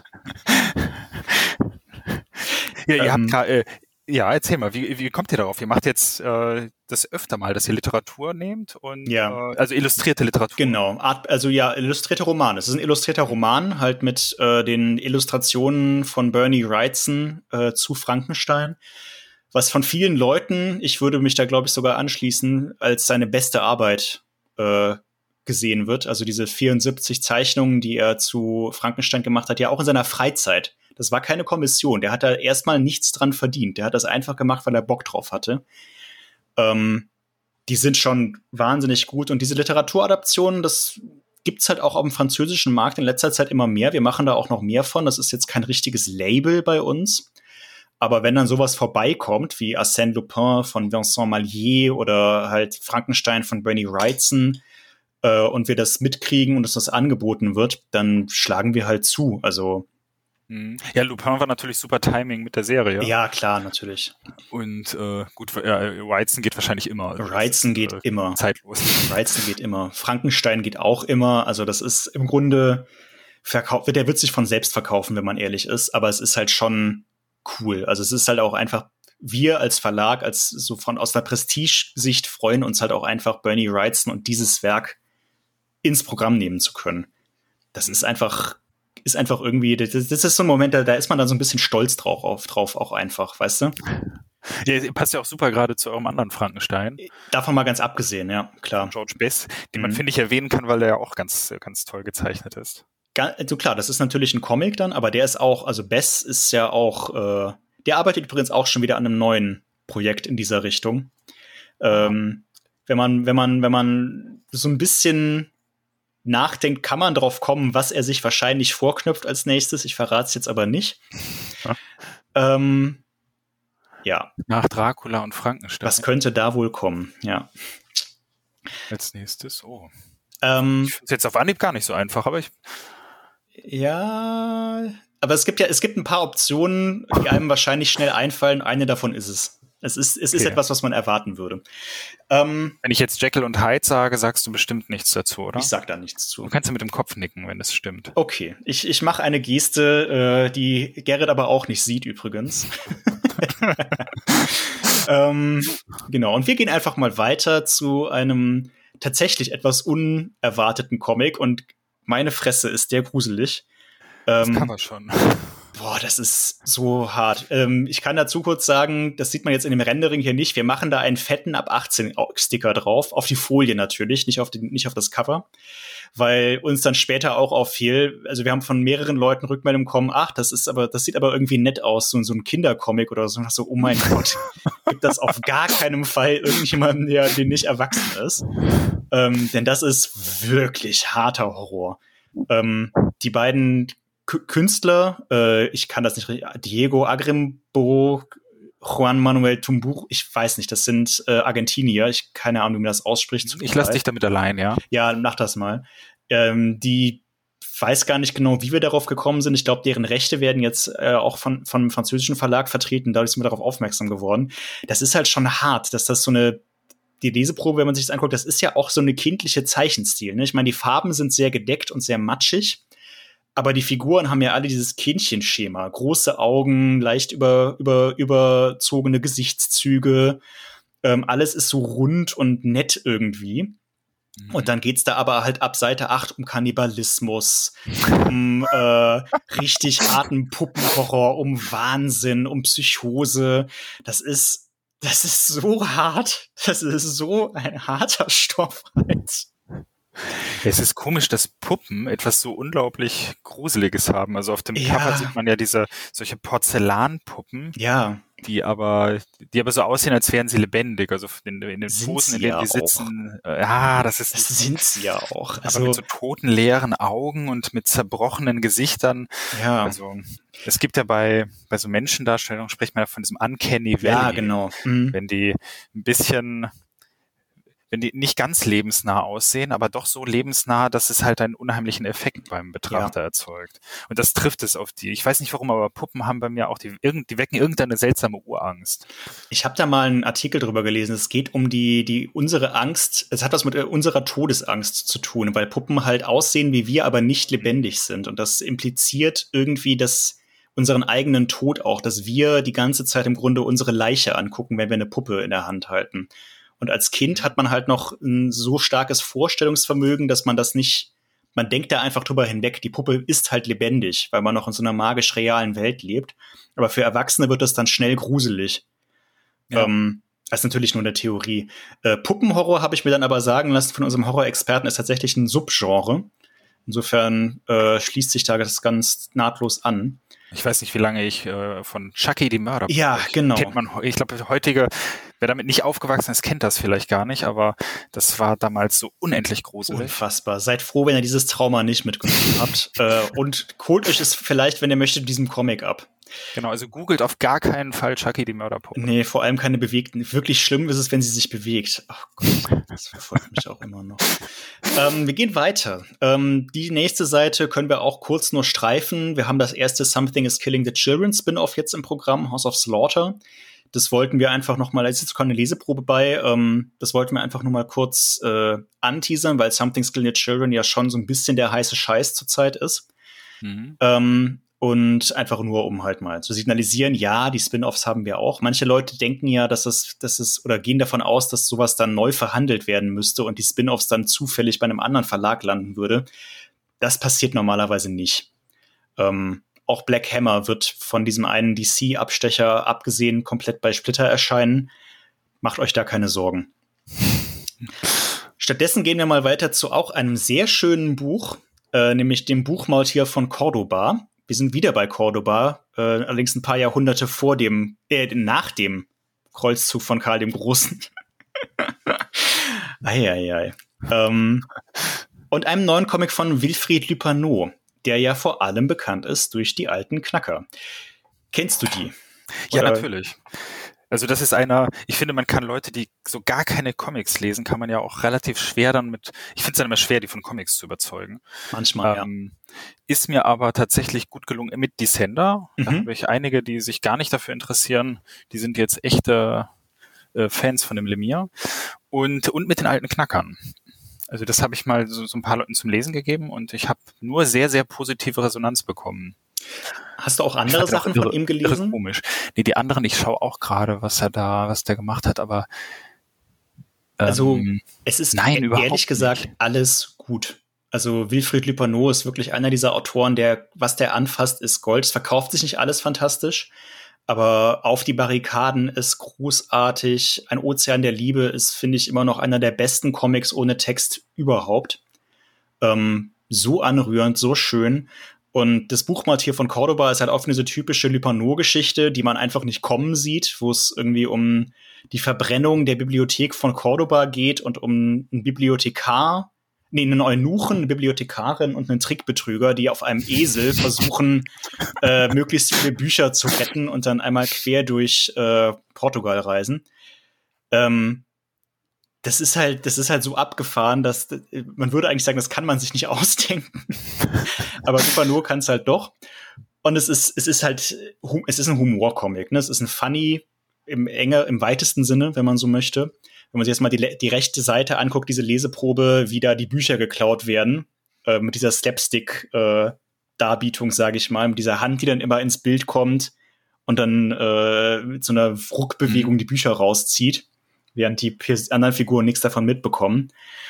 So in dem Ton ist dieser Comic verfasst. Ist der auch im Original in einem Band erschienen? Ja, das ist, das ist ein Band und so fertig. Ähm, ich glaube, wir machen da auch eine schöne Goldveredelung aufs Cover. Ähm, und äh, ja, ist einfach, also ich weiß nicht, man kann damit ehrlich gesagt nicht viel falsch machen. Ich glaube auch, das ist ein Comic, kannst du eigentlich jedem in die Hand drücken. Jeder wird das lustig finden. Es ist charmant, es ist liebevoll gemacht. Die Zeichnungen sind sauber, farbenfroh, zugänglich. Ähm, ist einfach ein schönes Buch. So. Mhm. Ist halt ein anderer Zeichner als bei den anderen Knackern, wer das erwartet. Ja. Äh, ja. Na gut, Paul Caurier muss halt auch die alten Knacker machen. Ne? Das ist äh, Das ist sein Job. ähm, aber damit gehen wir mal weiter äh, zu einem anderen bekannten Autor und Zeichner, Pascal Rabaté. Hast du von dem mal was gelesen? Äh, ich glaube nur den Zusammenbruch. Ja, den kenne ich nicht. Der ist bei Reprodukt erschienen. Das ist so eine, so eine Weltkriegsgeschichte. Ach, der ist, in unserer, der ist in unserer Liste hier gar nicht drin, fällt mir so Nee, auf. stimmt, der fehlt. Ach, spannend. Der ist okay. in Deutschland vor ein paar Jahren erschienen. Ja. Und das geht um einen, ähm, wenn ich mich jetzt nicht irre, Kriegsheimkehrer mhm. oder Flüchtling, also der desertiert und, äh, wenn ich mich jetzt richtig erinnere, desertiert und äh, schlägt sich irgendwie von Frankreich nach oder von Deutschland nach Frankreich durch. Ja. Rabatier hat auch so ein Fable für historische Themen, ne? So ein bisschen. Mhm. Ja, aber ich finde, der macht sehr schöne Zeichnungen. Ja. Also ich überlege gerade, dass der auch, der war schwarz-weiß mit so ein bisschen Einfarbung der mhm. Zusammenbruch. Ah ja, ist es auch. Ja, auch sehr schön mit diesen, äh, mit diesen Schatten, diese tanzenden Schatten oder im Wasser mhm. tanzenden mhm. äh, Figuren. Ja. Mit ganz wenig Aufwand. Wie, würd, wie würdest du diesen Stil beschreiben? Ja, ne? Ist nicht so einfach. also mir, mir kommt immer nur das Wort leicht in den Sinn. Also es, es wirkt halt so leicht. Also als hätte er sich da hingesetzt und würde das einfach so runterzeichnen, wie es ihm gerade in den Kopf kommt. Aber das ist es ja wahrscheinlich nicht. Also ein ganz bisschen erinnert es mich, äh, aber vielleicht, vielleicht auch völlig falsch assoziativ an so ein paar Sachen von Manuel Fior. Hm, ja, das sehe ich. Ich sehe, was du meinst. Ich sehe, was du meinst, ja. Wenn ich diese tanzende Figur da auf in der Vorschau zum Beispiel, zum mhm. Beispiel sehe. Ja. Wo es dann ganz viel um die Ästhetik geht, wo, also so habe ich das bei Fior manchmal, habe ich den Eindruck, die, die Geschichte ist auch gut, aber es geht dann auch ganz viel darum, einfach schöne Szenen einzufangen. Ja, ja. Das finde ich gelingt im Rabatte hier zumindest auch mit diesen Wasserspritzern, zwei Menschen, die im Wasser stehen und sich mit Wasser bespritzen und das schäumt dann da so hoch. Sehr schöne Beobachtung, ja. Ja, voll. Ich weiß genau, was du meinst. Ähm, auch hier wieder ein historischer Comic, allerdings relativ komplex zu erklären, wenn man ehrlich ist. Hat mit ähm, so einer etwas verlorenen äh, Generation in Frankreich zu tun, so nach, nach dem Ende des Zweiten Weltkriegs, aber noch vor der 68er Revolution. Ähm, äh, oder der 68er Bewegung, wenn man so möchte. Ähm, und halt mit Freiheitsdrang und dem Aufbegehren gegen die Obrigkeiten und gegen das eigene Schicksal, was die Eltern einem vorgeschrieben haben. Unter den Kieseln der Strand ist äh, auch eine Anspielung auf, da habe ich mir auch selber sagen lassen, auf so ein Revoluzer ähm, äh, äh, Parole unter den Steinen, nee, warte, was unter den unter den Ziegeln der Sand. So, das war halt ah. in den 68er Bewegungen so eine Aufforderung dazu, die Sachen einzuschmeißen, weil unter den Ziegeln vom Pflaster halt Sand ist. Ne? Und dann soll man halt die Ziegel hochnehmen. So, was man damit macht, kann man sich vorstellen. Ich wusste das auch nicht, habe mir das sagen lassen, aber Rabaté geht da sehr gekonnt ran. Also es ist eine sehr dichte, sehr implikationsreiche Erzählung. Also nicht ganz einfach, anspruchsvoll. Der nächste Comic, den wir jetzt hier haben, 60 mal Frühling im Winter, ähm, fällt so ein bisschen, wir nennen das im Verlag immer so die, die, die, die unabwendbare Alternschiene. Wir haben vor Jahren mal dieses, diesen Comic, das unabwendbare Altern der Gefühle ins Programm genommen, der super gut aufgenommen wurde. Und seitdem haben wir immer wieder so Comics über ältere Leute im Programm. Das Publikum wächst da rein, meinst Das Publikum wächst da rein, ja. Es ist halt mit Geschichte einer Midlife-Crisis von einer 60-jährigen Frau. So, ne? Damit ist doch eigentlich schon alles gesagt, was man, was man dazu sagen muss, um die Leute interessiert zu machen oder halt den Leuten die Reaktion, ja, was geht mich das an, zu entlocken. Ähm, ja, so, oder würdest du mir, wie würdest du das, wie würdest du das? Setz dich mal in meine, versetz dich mal in meine Lage, du müsstest das jetzt irgendwie marketingmäßig verkaufen. Oh man, wie, wie bewirbt man ein Buch über eine Midlife-Crisis? Ja, aber, aber halt am Ende des Lebens, also nicht am Ende, aber so im ja, Herbst ja. des Lebens, ne? Eine späte Midlife-Crisis. Ja, dann äh, hast du dieselbe Idee gehabt, die ich hatte. Nämlich noch gar keine so auf Anhieb.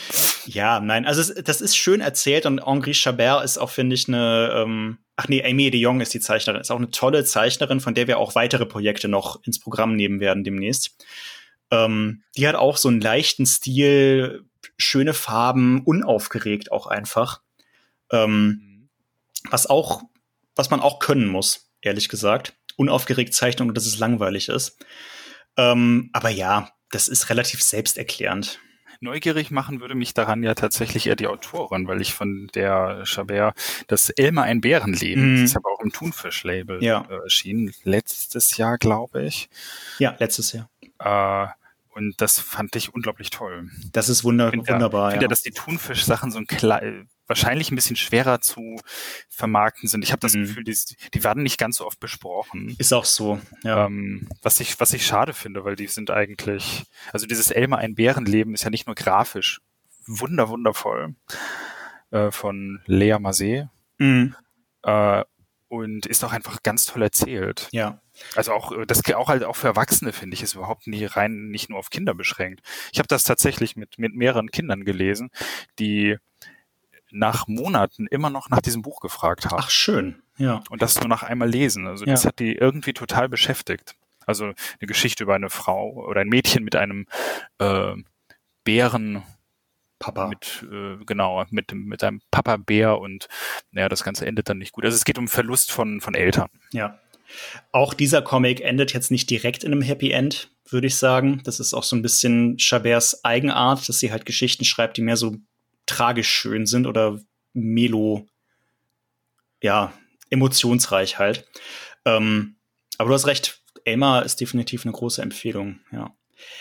Wir gehen weiter zu einer weiteren ähm, Filmregisseur-Biografie. Nachdem wir jetzt mit Alfred Hitchcock damit mal angefangen haben, knüpfen wir uns jetzt Alice Guy vor. Eine der großen Regisseurinnen der Filmgeschichte, die leider komplett vergessen wurde, mehr oder weniger. Ähm, weil sie eine Frau ist. War. Mhm. Und die feiert nächstes Jahr ihren 150. Geburtstag. Also natürlich lebt sie nicht mehr, aber ähm, würde ihren 150. Geburtstag schreiben. Und da in dem Zusammenhang ist uns halt diese wuchtige 400 Seiten dicke Biografie über den Weg gelaufen. Äh, José Luis Bocquet und Cattell sind ähm, definitiv auch bekannt für ihre Bi Comic-Biografien. Wir haben auch schon was von der im Programm gehabt, nämlich von Olympe de Gouges, äh, die eine große Emanzipationskämpferin war.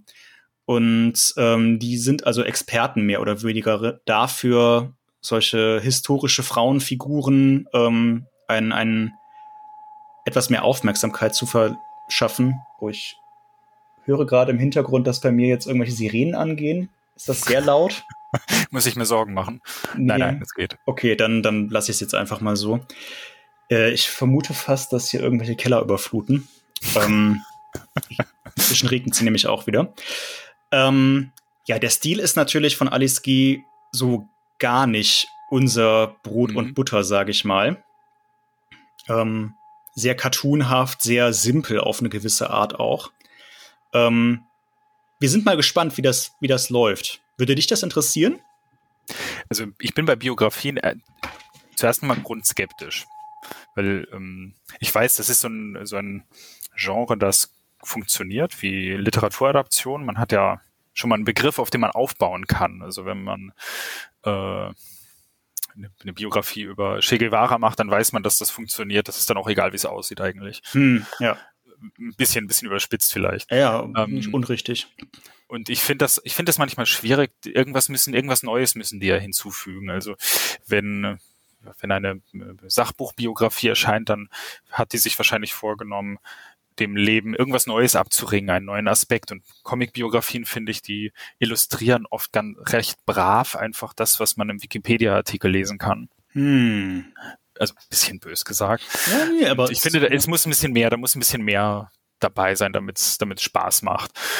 Äh, Oder finde ich finde, ein, anderer, ein anderes Motiv kann halt sein, Personen, die völlig unsichtbar sind, sichtbar zu machen. Mhm. Das finde ich finde, das zweite trifft natürlich äh, jetzt auf diese Figur zu. Ja, definitiv. Äh, und deshalb, deshalb finde ich es völlig legitim. Also wenn man jetzt die, ich weiß nicht, 200. David Bowie-Biografie äh, raushaut, hm, ja. ähm, wo- wobei ich die auch gar nicht, ich fand die gar nicht schlecht, jetzt die Kleist-Biografie. Die hat mir schon, hat mir schon auch gefallen, aber die fügt im Leben auch nichts Neues hinzu. ja, Und dann muss sie schon sehr gut aussehen, damit es gut funktioniert. ja. Und bei dem, ja, ich finde auch, es passt auf Anhieb gar nicht zu euch. Man hätte das im Leben nicht bei Splitter, glaube ich, erwartet. Ja, ja. Äh, also man sieht in der Vorschau so eine, äh, ja, so eine Western-Szenerie, ein Western, der gedreht wird, mutmaße ich jetzt mal. Ja. Ähm, in, in Schwarz-Weiß mit Graustufen, sehr cartoonhaft. Ja. Und das Ganze über 400 Seiten. Ja, Aber da ich die Figur, ich kenne die tatsächlich auch nicht. Und deshalb finde ich das, finde ich das schon, äh, ich bin, bin gespannt, ob es funktioniert, aber das Jubiläum ist vielleicht auch ein guter Anlass. wir sind auch gespannt. Es ist definitiv ein Testballon, auch für uns, aber hin und wieder muss man so ein Wagnis mal machen, eingehen.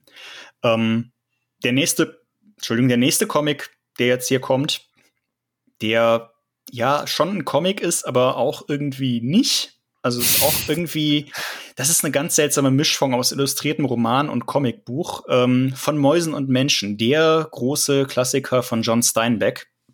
äh, also neben ja. Jenseits von Eden und wahrscheinlich Früchte des Zorns. Ähm, Schullektüre vor allem in den USA seit eigentlich schon immer. Und äh, auch hier 420 Seiten absoluter Wuchtbrocken. Äh, auch der komplette Originaltext ist da drin. Also wir haben eine Übersetzung eingekauft von Mäusen und Menschen, die da, äh, die wir da verwenden werden.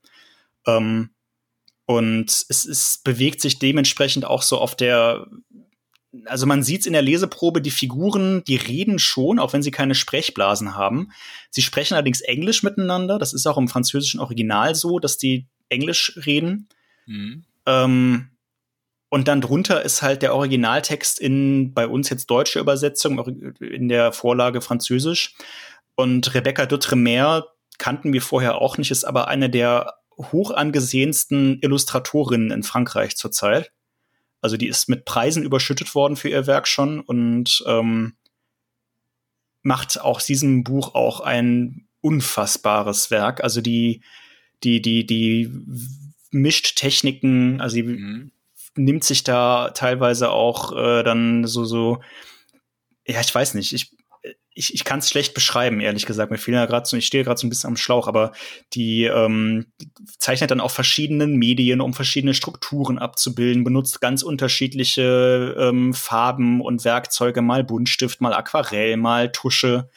Ähm, die fährt da wirklich ein komplettes Instrumentarium aus. Das ist echt beeindruckend. Ja, genau, das sieht man in der Vorschau. Da auf der linken Seite diese cartoonigen Figuren, äh, so, auch so ein bisschen slapstickig, die mit diesem, mit diesem berühmten äh, Kleid, mit diesem, mit diesem Muster, mit diesem gepunkteten Kleid äh, so herumfallen oder herumtaumeln vor weißem Hintergrund und daneben dann auf der rechten Seite dieser Hund, äh, der ja auf so auf Leinwand, äh, auf Leinwand gemalt. Zumindest soll es so aussehen. Papier, ja. genau, oder den Effekt erzeugt es mit, mit Schrift, die dann dort äh, äh, direkt hineinmontiert ist und auch geklebt oder den Eindruck erweckt, dass es geklebt sei. Ja. Äh, das sieht also ganz sehr sehr unterschiedlich, sehr sehr heterogen. Das Lettering ist wahrscheinlich auch nicht original, ne? Das ist auch nur vorläufig, oder? Das ist nur vorläufig. Ja. Das ist nur vorläufig.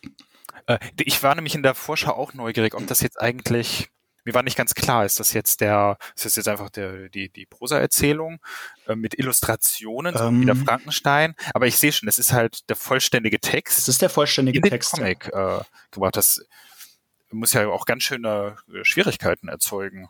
Also unsere Grafikerin ist jetzt schon dabei, den aufzubauen, so peu à peu. Sie meint, es geht erstaunlich gut, tatsächlich. Ähm, das ist auch so ein bisschen ihr Herzensprojekt, weil sie äh, äh, da irgendwie, sie ist Fan von, von der Illustratorin zumindest auf jeden Fall. Ähm, und es ist halt 420 Seiten, es ist auch echt umfangreich und gar nicht mal so einfach. Aber sie meinte, es geht eigentlich besser als erwartet. Hm. Weil die. Ein Riesen. Ja ein Riesenbrocken. Also der ja. richtet sich dann wahrscheinlich auch nicht an die, wie, wie die Classic Illustrated, nein, an die nee. Schülerinnen und Schüler. Nein, ist auch nein, zu teuer. Nein, nee, nee, nee, nee, nee. Der ist schon für, für literaturaffine Leserinnen und Leser, die Bock da drauf haben, auf jeden Fall. Ja, ihr habt ein herrliches Cover ausgewählt. Das ist das Originalcover. Ähm, mhm. Oder was meinst du jetzt? Ja, ja, also das ist eine wunderschöne Auswahl. Das ist klasse, ne? Ja, es ist schön, aber das hat, hat die Illustratur, das geht, geht, der Umschlag geht auch komplett rum. Ne? Also auf der Rückseite ist das andere Gesicht zu sehen. Das äh, kann man jetzt natürlich in der Ansicht hier nicht erkennen, aber das ist ein Gesamtkonzept, der Umschlag. Ja. Meine ich zumindest. Ja, wundervoll. Das sieht, das sieht wirklich nach einem schönen, nach einem sehr, sehr schönen Projekt aus. Ja. Ein Schritt weiter, eine weitere Eigenproduktion. Und damit nähern wir uns so langsam auch dem Ende. Ähm, mit äh, Peter Eickmeier und Gabi von Borstel haben wir schon öfter zusammengearbeitet. Ja, quasi ihr Stammverlag, wenn man so will. Im Westen nichts Neues, natürlich vor allem ein großer Bestseller auch bei uns, der äh, auch immer noch immer wieder neu aufgelegt wird. Und jetzt hat er sich Heinrich Heine vorgeknöpft.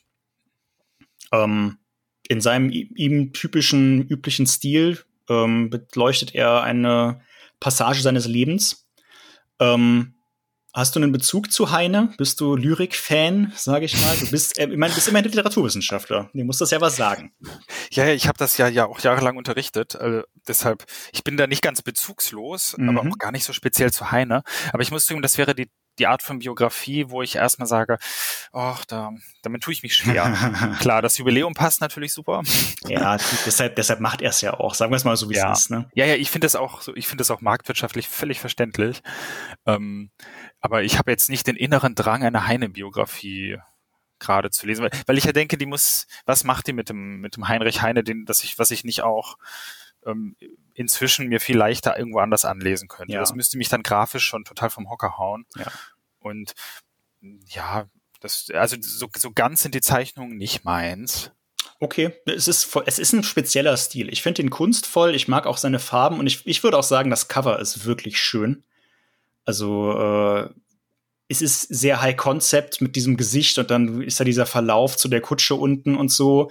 Aber irgendwie, irgendwas, irgendwie spricht mich das an. Ich finde die Farben toll. Ähm, aber ich kann, ich kann vollkommen nachvollziehen, was du sagst, ja. Auf jeden Fall. Ja, ich will auch gar nichts Schlechtes darüber sagen. Es ist halt, ist ja nur persönlicher Geschmack. So ganz holt mich das nicht ab. Und genau, bei Biografien muss man halt auswählen, was man, was man braucht gerade. Ja. Ähm, dann machen wir noch den letzten Punkt im Splitterkatalog hier. Äh, wieder ein Comic für alte Menschen. Ja, das ist mein Thema. Diesen, diesen fetten Button von Fans von das unabwendbare Alter der Gefühle, ja. Ähm, ins kalte Wasser. Äh, eine Geschichte über eine Frau, die ins Pflegeheim geht, mehr oder weniger freiwillig. Ähm, ja, das wird seine Leserschaft finden. Auch dieser Titel erklärt sich halt im Grunde von selbst. Schaut euch die Leseprobe an. Der Stil ist gefällig, der Stil ist ein bisschen cartoonhaft, sehr ausdrucksstark, aber jetzt auch nicht überraschend, würde ich sagen. Was man dazu vielleicht sagen sollte, der Comic hat es teilweise in sich. Also da geht es um Depression, da geht es um äh, das Hadern mit dem Leben, da geht es um Suizidgedanken, da geht es auch nicht zuletzt darum, echt sehr schmerzhafte Schritte gegen Ende seines Lebens noch gehen zu müssen. Da gibt es Szenen, die sind ein bisschen traumatisch. Ähm, nicht in der Darstellung, nicht in der Form, dass da jetzt irgendwie Splatter drin wäre oder äh, Sachen total überspitzt dargestellt werden, eher, eher umgekehrt, eher weil durch die Subtilität der Darstellung die der Impact dessen, was passiert, irgendwie nochmal erhöht wird, wenn du verstehst, was ich meine. Mhm. Ähm, ich will das jetzt nicht spoilern, aber das ist schon heftig. Der Comic hat ein Happy End, wenn man so möchte. Ähm, Im Gegensatz jetzt unbedingt zu 60 Mal Frühling im Winter. Aber der ist nicht ganz ohne. Ja. Also ich finde es schön, dass das, dass das Alter so mit, mit, mit Humor und viel Ironie mhm. so dargestellt wird. Und vielleicht nicht ganz so klischeehaft. Also diese, in der Vorschau sieht man halt dieses eine, dieses große Bild oberhalb des Covers mit diesen auf dem Bodenweg ja. tanzenden alten Leuten. Ja. Das sieht total herrlich aus, weil ja. also halb nackt, halb nackte Leute, so, so wie Menschen halt, die gealtert sind, halt halb nackt sind. Ja, so wie sie, so wie sie aussehen. Ne? Ja, das finde ich schön. Und das Cover mit diesem, das, das kalte Wasser, also die Metapher dafür, ins kalte Wasser geworfen zu sein, ja. Äh, sie, sie, ich hoffe, sie sitzt nicht wirklich irgendwo am Nein, nein, das, das ist eine Metapher. Aber genau, ein, ein, wunderschönes Bild. Aber was haben wir uns schwer getan mit dem Titel? Ey? Das heißt im Französischen Plongeon, also Plongeon, ähm, was einfach Sturz oder Fall, aber halt auch Sprung ins Wasser und es ist, das hat wahnsinnig viele Bedeutungsebenen im Original. Was haben wir uns lange um diesen Titel bestritten? Äh, bis irgendwann, ich glaube, mein Chef meinte, wir nehmen jetzt den und fertig, weil er keine Lust mehr hatte. ähm, wenn, wenn ihr, liebe Hörerinnen und Hörer, bessere oder hast du spontan eine bessere Idee? Also ich will deinen dein Aufruf jetzt ja gar nicht kaputt machen, aber ich finde den Titel super. Dankeschön. Also ich finde, äh, er, er, passt ja auch mit dem Cover wie die Faust aufs Auge. Ja, einigen von uns Weil, war er zu Klischee beladen. Aber ähm, ja. Nee, ich finde, es, es ist ja eigentlich also wenn man, wenn jemand ins Pflegeheim kommt, dann ist es ja eigentlich naja, so richtig ins kalte Wasser ist es ja nicht. Es hätten ja, ja. alle damit rechnen können. Es hätte ja. sich jeder darauf vorbereiten können. Aber genau. im echten Leben tut das ja überhaupt niemand. Ja. Im echten Leben ist es dann halt eiskaltes Wasser. Und ähm, deshalb finde ich es gar nicht so klischeehaft. Es ist dann ja, es ist dann auch total grausam und äh, plötzlich, obwohl es für niemand eigentlich plötzlich sein dürfte. Ja. Ähm, trotzdem wenn ihr Zuhörerinnen und Zuhörer andere Ideen habt, ähm, ich garantiere nicht, dass wir die übernehmen, aber schreibt, schreibt mir doch gerne, schreibt uns doch gerne. Die Diskussion wird dann eventuell weitergeführt. ähm, Gerrit, wir sind am Ende des Splitterkatalogs angekommen. Ich belaste dich jetzt hier schon seit äh, guten zwei Stunden. Es tut mir leid, ich hoffe, wir sind nicht der längste Podcast. Äh, noch nicht, aber wir nähern uns der Sache. Aber äh, du, ich, ich, für mich ist das kein Problem. Deshalb frage ich dich, aber wollen wir noch einen Blick auf die drei Thunfisch-Neuheiten werfen oder sollen wir einfach zu den Schlussfragen übergehen? Und dann äh, ist auch gut. Wie sieht's aus bei dir? Also ich finde, ich, ich kenne die äh, Thunfisch-Sachen jetzt so, so, ein, so ein klein bisschen. Lass uns die noch kurz, lass sie uns kurz machen. Ich finde, Thunfisch muss man ein bisschen, muss man ein bisschen pushen. Ja. Ich finde, die haben nämlich so schöne Comics, dass sie es verdient haben. Dann äh, blättern wir jetzt, also ihr, wenn ihr den Katalog vor euch habt, müsst ihr ihn jetzt einmal wenden, weil Thunfisch von hinten startet. Oder ihr klickt halt auf, die, auf den anderen Link auf der Katalog-Webseite und dann sind wir jetzt im Thunfisch-Katalog bei den Albtraumjägern. Eine, ähm, ja, leicht gruselige, leicht Psychothriller-mäßige Kinderserie, wo es um Träume und Reisen in Träume geht. Äh, Stranger Things lässt vielleicht ein bisschen grüßen, wobei die Serie, die Comics tatsächlich älter sind als Stranger Things. Äh, die ist in Frankreich, glaube ich, schon bei Band 5. Und wir haben die jetzt halt erst ins Programm genommen äh, nachdem zugegebenermaßen Netflix Interesse dran angemeldet hat. Ah. äh, das ist alles natürlich nicht in trockenen Tüchern. Ähm, und wir hatten die auch schon vorher im Blick, aber das haben wir jetzt so als Startschuss genommen, zu sagen, okay, komm, jetzt, jetzt geht's los. Ähm, ich finde die cool. Also mir macht die großen Spaß beim Lesen. Ähm, ich glaube, ich habe die ersten zwei Bände jetzt inzwischen gelesen. Ähm, weil's also ich finde es immer gut, wenn Kinderbücher, wenn Kindercomics die Kinder, die Leserinnen und Leser auch ernst nehmen. Und das macht dieser Comic. Da geht es halt ohne erhobenen Zeigefinger einfach um die Art, um die Probleme, die Kinder und Jugendliche in dem Alter, richtet sich eher so ab an Kinder ab zwölf, würde ich sagen. Mhm. Ähm, Jugendlichen im Alter haben, so präpubertär, ähm, Schulprobleme, äh, Probleme halt auch mit schlechten Träumen, mit Ängsten, äh, mit Ungewissheiten im Leben. Ähm, aber ohne halt da jetzt irgendwie so didaktisch dran gehen zu wollen. Ich finde, das macht diese Serie sehr gut. Du als Vater, der ich ja nicht bin, wie würdest du das sehen, was ich jetzt gerade verzapft habe? Also ich muss zugeben, ich würde ich würde mir den eher für mich besorgen. Okay, ja. Ähm, okay. also einmal, weil für meine, die sind noch ein bisschen kleiner. Mm, ja. Äh, die sind noch nicht so weit, die lesen, die lesen halt die Comics noch nicht selbst, ich muss sie vorlesen. Das heißt ja aber auch, dass man die auch selber lesen wollen muss, sonst macht das ja keinen Spaß. Total, ja. Ich bin gezwungen, immer Tim und Struppi vorzulesen und ich bin überhaupt kein RG-Fan. Oh, äh, das ist ein Problem für mich, ja. aber da, da muss ich jetzt halt durch. Und ich finde das halt bei den bei Superhelden-Sachen, die für Kinder geschrieben sind zum Beispiel, mhm. die irgendwie für mich funktioniert das nicht gut. Und ich habe das Gefühl, das färbt dann auch auf die auf die Kinder ab. Wir lesen tatsächlich dann eher normale Superhelden-Sachen, die ich dann so ein bisschen aussuche, die so kinderkompatibel sind. Ja. Es gibt ein paar Batman-Sachen, diese Batman Adventures zum Beispiel. Ja. Sind ja eigentlich gar nicht speziell für Kinder, aber funktionieren ganz gut. Äh, also ich finde, ich finde, der sieht, der sieht wunderschön aus, so mit diesen wunderschön überspitzten Gesichtern, mit überlangen Hälsen und ja. äh, oder in die Breite gezogenen Mündern.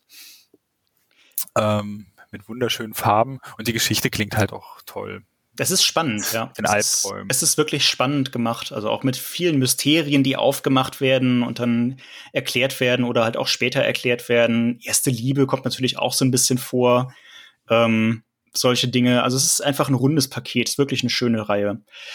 Wir gehen. Das gilt auch für den nächsten. Ja, genau. Ich, ich mache die Überleitung. Mach du die Überleitung, abwarten, ja. Weil da die Lea Masé tatsächlich, ja, ja. die Zeichnerin von Elmar ein Bärenleben, äh, die diese Geschichte die Gruftis gemacht hat. Mhm. Ähm, ja, die, die Zusammenfassung kannst du wahrscheinlich besser machen als ich, muss ich gestehen. Da ja, würde ich, ich würde es ja auch nicht. Text holpern, aber äh, das, die, das ist halt eine wirklich sehr, sehr schöne Zeichnerin. Ja, das ist ein toller Stil. Die, diese Wärme der Farben und die, auch die, die, die, die Mimik und die Gestik der Figuren ist halt einfach so on point, finde ich. Das, das, man muss fast nicht wissen, was die Figuren sagen, um zu verstehen, was sie zum Ausdruck bringen wollen. Mhm, und das ähm, funktioniert bei Kindern, das ist reduziert genug, dass ja. Kinder da nicht völlig äh, überfordert sind, denke ich. Und ja. als Erwachsene macht es ja immer noch großen Spaß. Und es ist halt auch wieder eine Geschichte, die sich selber ernst nimmt, weil die, die, die Zwillinge, um die es geht, die halt auf dem bei ihren Eltern natürlich aufwachsen, die sind aber Friedhofs, also Bestatter, Bestatter. Und dann, das heißt, die beiden leben so mehr oder weniger neben dem Friedhof, was halt totlangweilig ist und was ihnen halt auch einen üblen Spitznamen in der Schule äh, nachbringt. Gleichzeitig sind die beiden auch so ein bisschen chaotisch und Unruhestifter. Also sie sind ja nicht ganz, ganz schuldlos daran, dass sie bei ihren Lehrern nicht gut durchkommen. Ähm, aber die, Dynamik zwischen den beiden und dass sie halt auch ernsthaft irgendwie sich verärgert, einfach verärgert darüber sind, dass es so langweilig ist und dass niemand so richtig versteht, was ihr Problem ist und dass ihre Eltern sie nicht ganz ernst nehmen und die dann in so eine, so eine Krimi-Abenteuer reinstolpern. Ich finde, das ist auch einfach irgendwie schön. Also ich habe das sehr gerne gelesen, auch als Erwachsener. Ähm, von den Zeichnungen mal abgesehen, es ist auch einfach schön.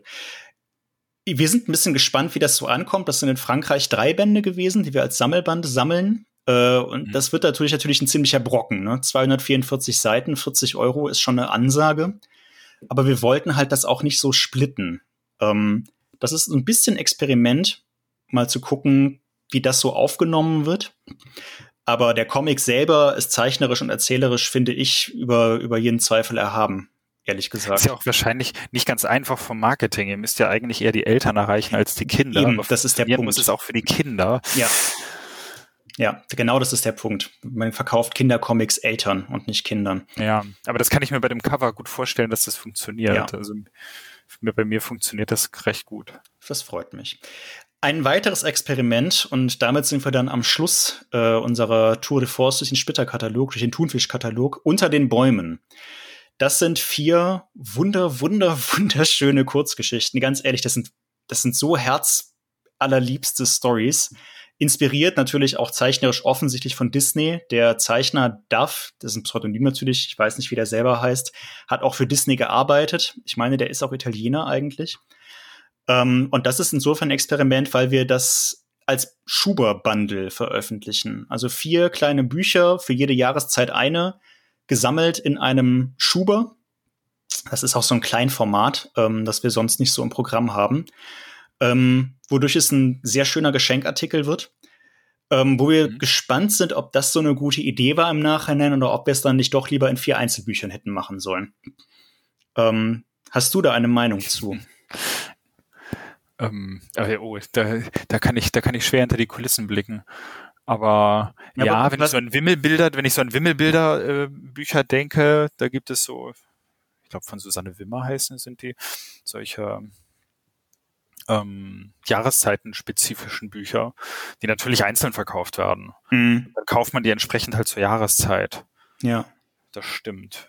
Ja, ich hätte, ich hätte auch, ich glaube, ich hätte eher, wäre auf die Idee gekommen, die eins des einzeln zu machen. Ach Mist. Ähm, aber, aber ich habe auch überhaupt keine Ahnung von dem Geschäft, also. Ja, wir, wir vielleicht auch nicht. Das wird sich jetzt herausstellen. Der erscheint jetzt ja, der erscheint jetzt ja Ende November äh, im Dezemberprogramm. Dann werden wir es sehen. Aber ähm, ich finde, die Leseproben hier sprechen auch schon sehr für sich. Ist halt eine Seite aus jedem der vier Bände.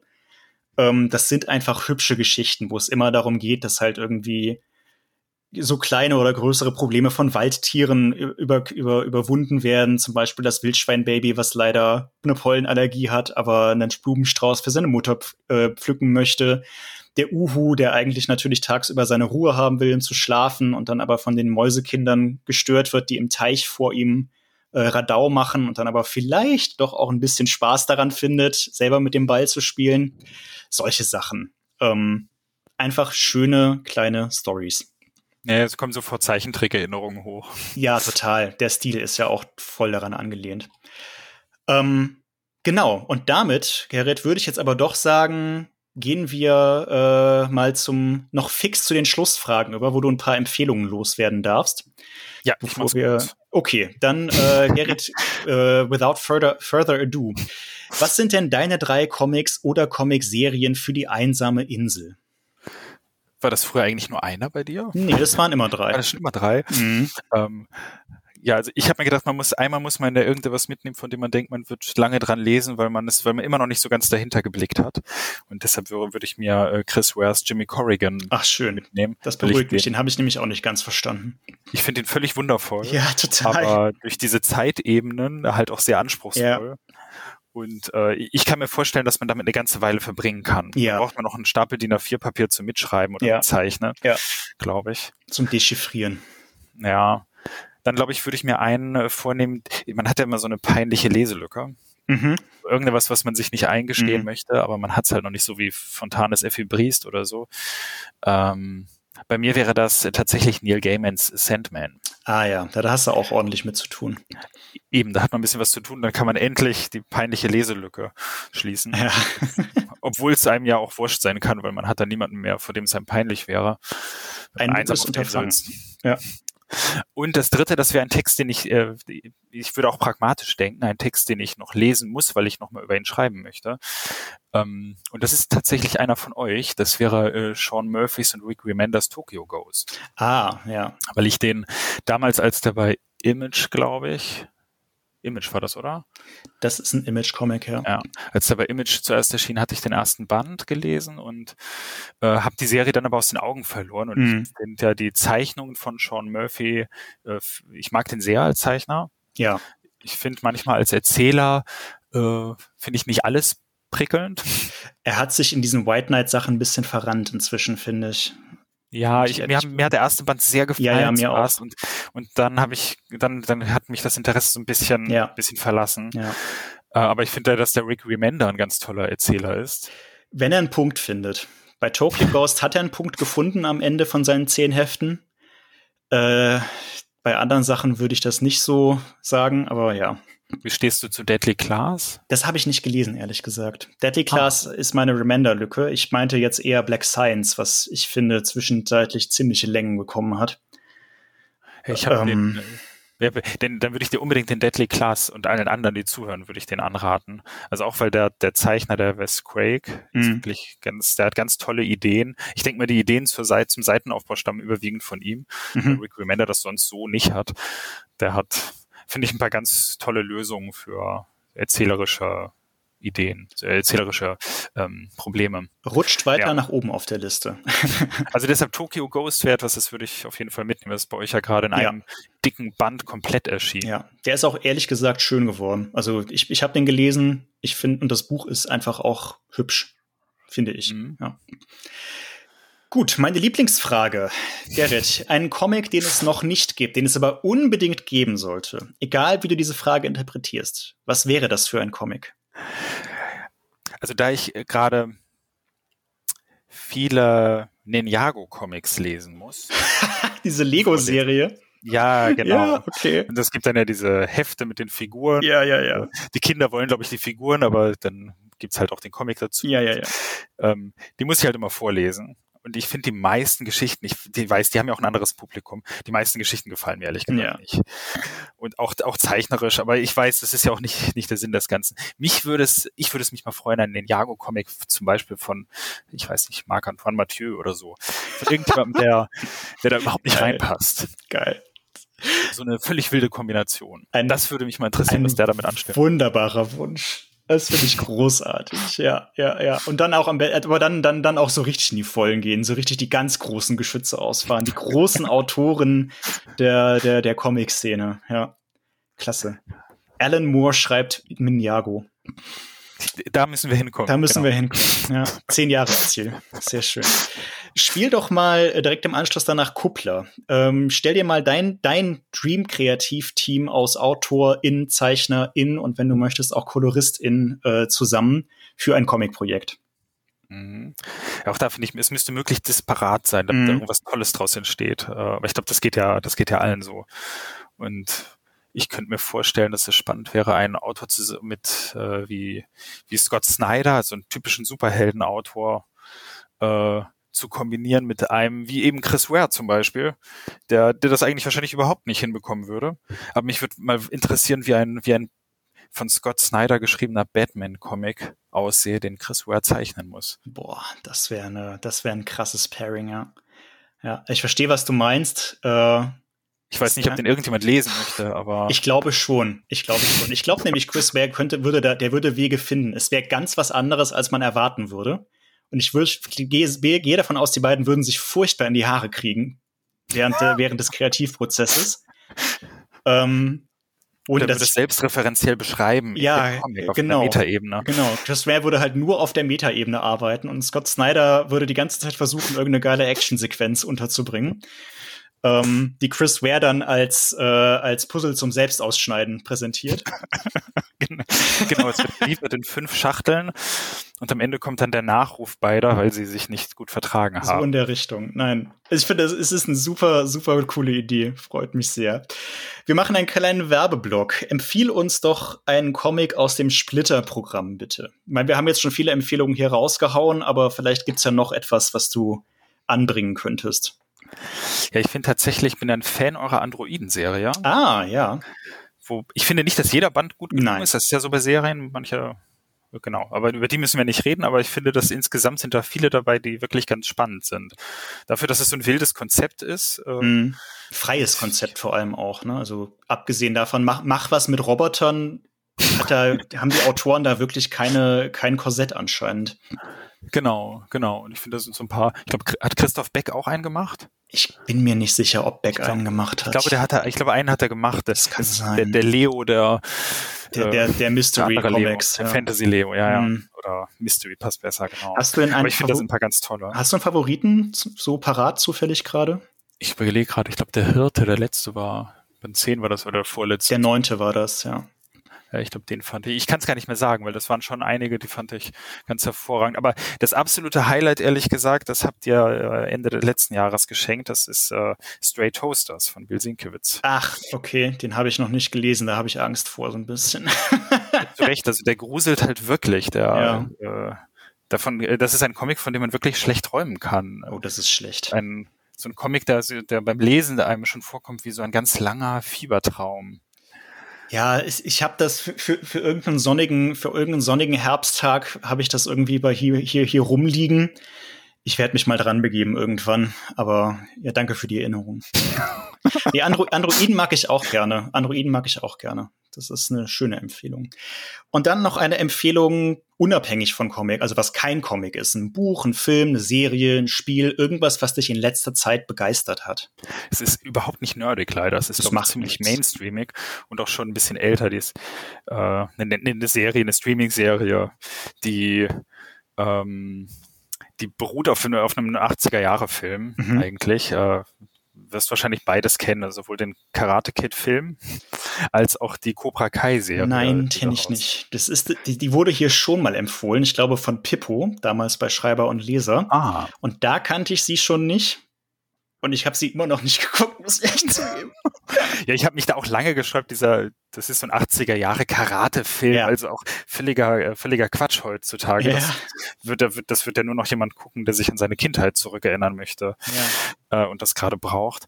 Und ähm, jetzt wurde daraus eine Serie gemacht und in dem Originalfilm gibt es halt so völlig klar verteiltes Gut und Böse und, und einen eindeutigen Schurken und die die neue, die Serienadaption jetzt, die spielt halt 40 Jahre später mit den Originalschauspielern, mhm.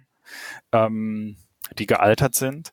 Und naja, das mit dem Gut-Böse ist jetzt nicht mehr so ganz einfach. Mhm. Das äh, wird da ganz schön problematisiert. Das, das ist schon noch ein bisschen da drin, aber es ist nicht mehr so schwarz-weiß. Und das finde ich macht die Serie sehr charmant, dass sie dass sie den Bösewicht von damals, ohne ihn reinzuwaschen, ohne den jetzt zum Helden zu machen, ähm, dem so ein bisschen Verständnis versucht entgegenzubringen. Also gut, Leute, ihr habt's gehört. Cobra Kai. Richtig gute Serie. Nee, ich, ich verstehe, was du meinst. Also ich bin da nicht, Karate Kid hat mir niemals so viel gegeben. Aber ähm, ich, ich, wenn du es so beschreibst, verstehe ich schon, was daran wahrscheinlich reizvoll ist. Ich, ich, ich werde es mal auf meine Streaming-List. Wo ist das? Mach Netflix? Netflix. Netflix, ja. Die funktioniert, glaube ich, sowohl bei Nostalgikern, weil es da ganz viele Anspielungen gibt, als auch bei Leuten, die das überhaupt nicht interessiert. Okay. Ich bin, ich kann jetzt nicht sagen, ob das über die ganze Länge. Ich habe jetzt ein paar Folgen geschaut.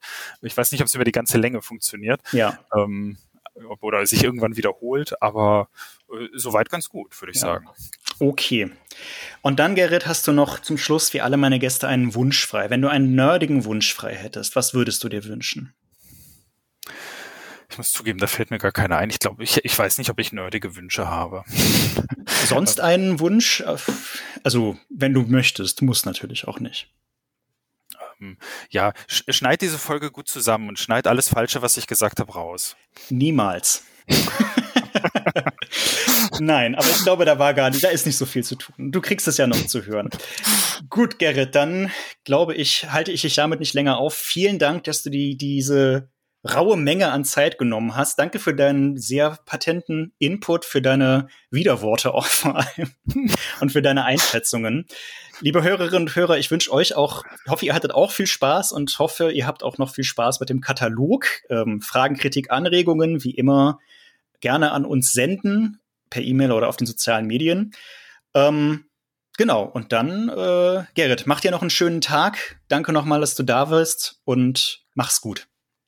Vielen Dank für die Einladung und auch dir und allen, die zuhören, einen schönen Tag. Splitter, Splitter.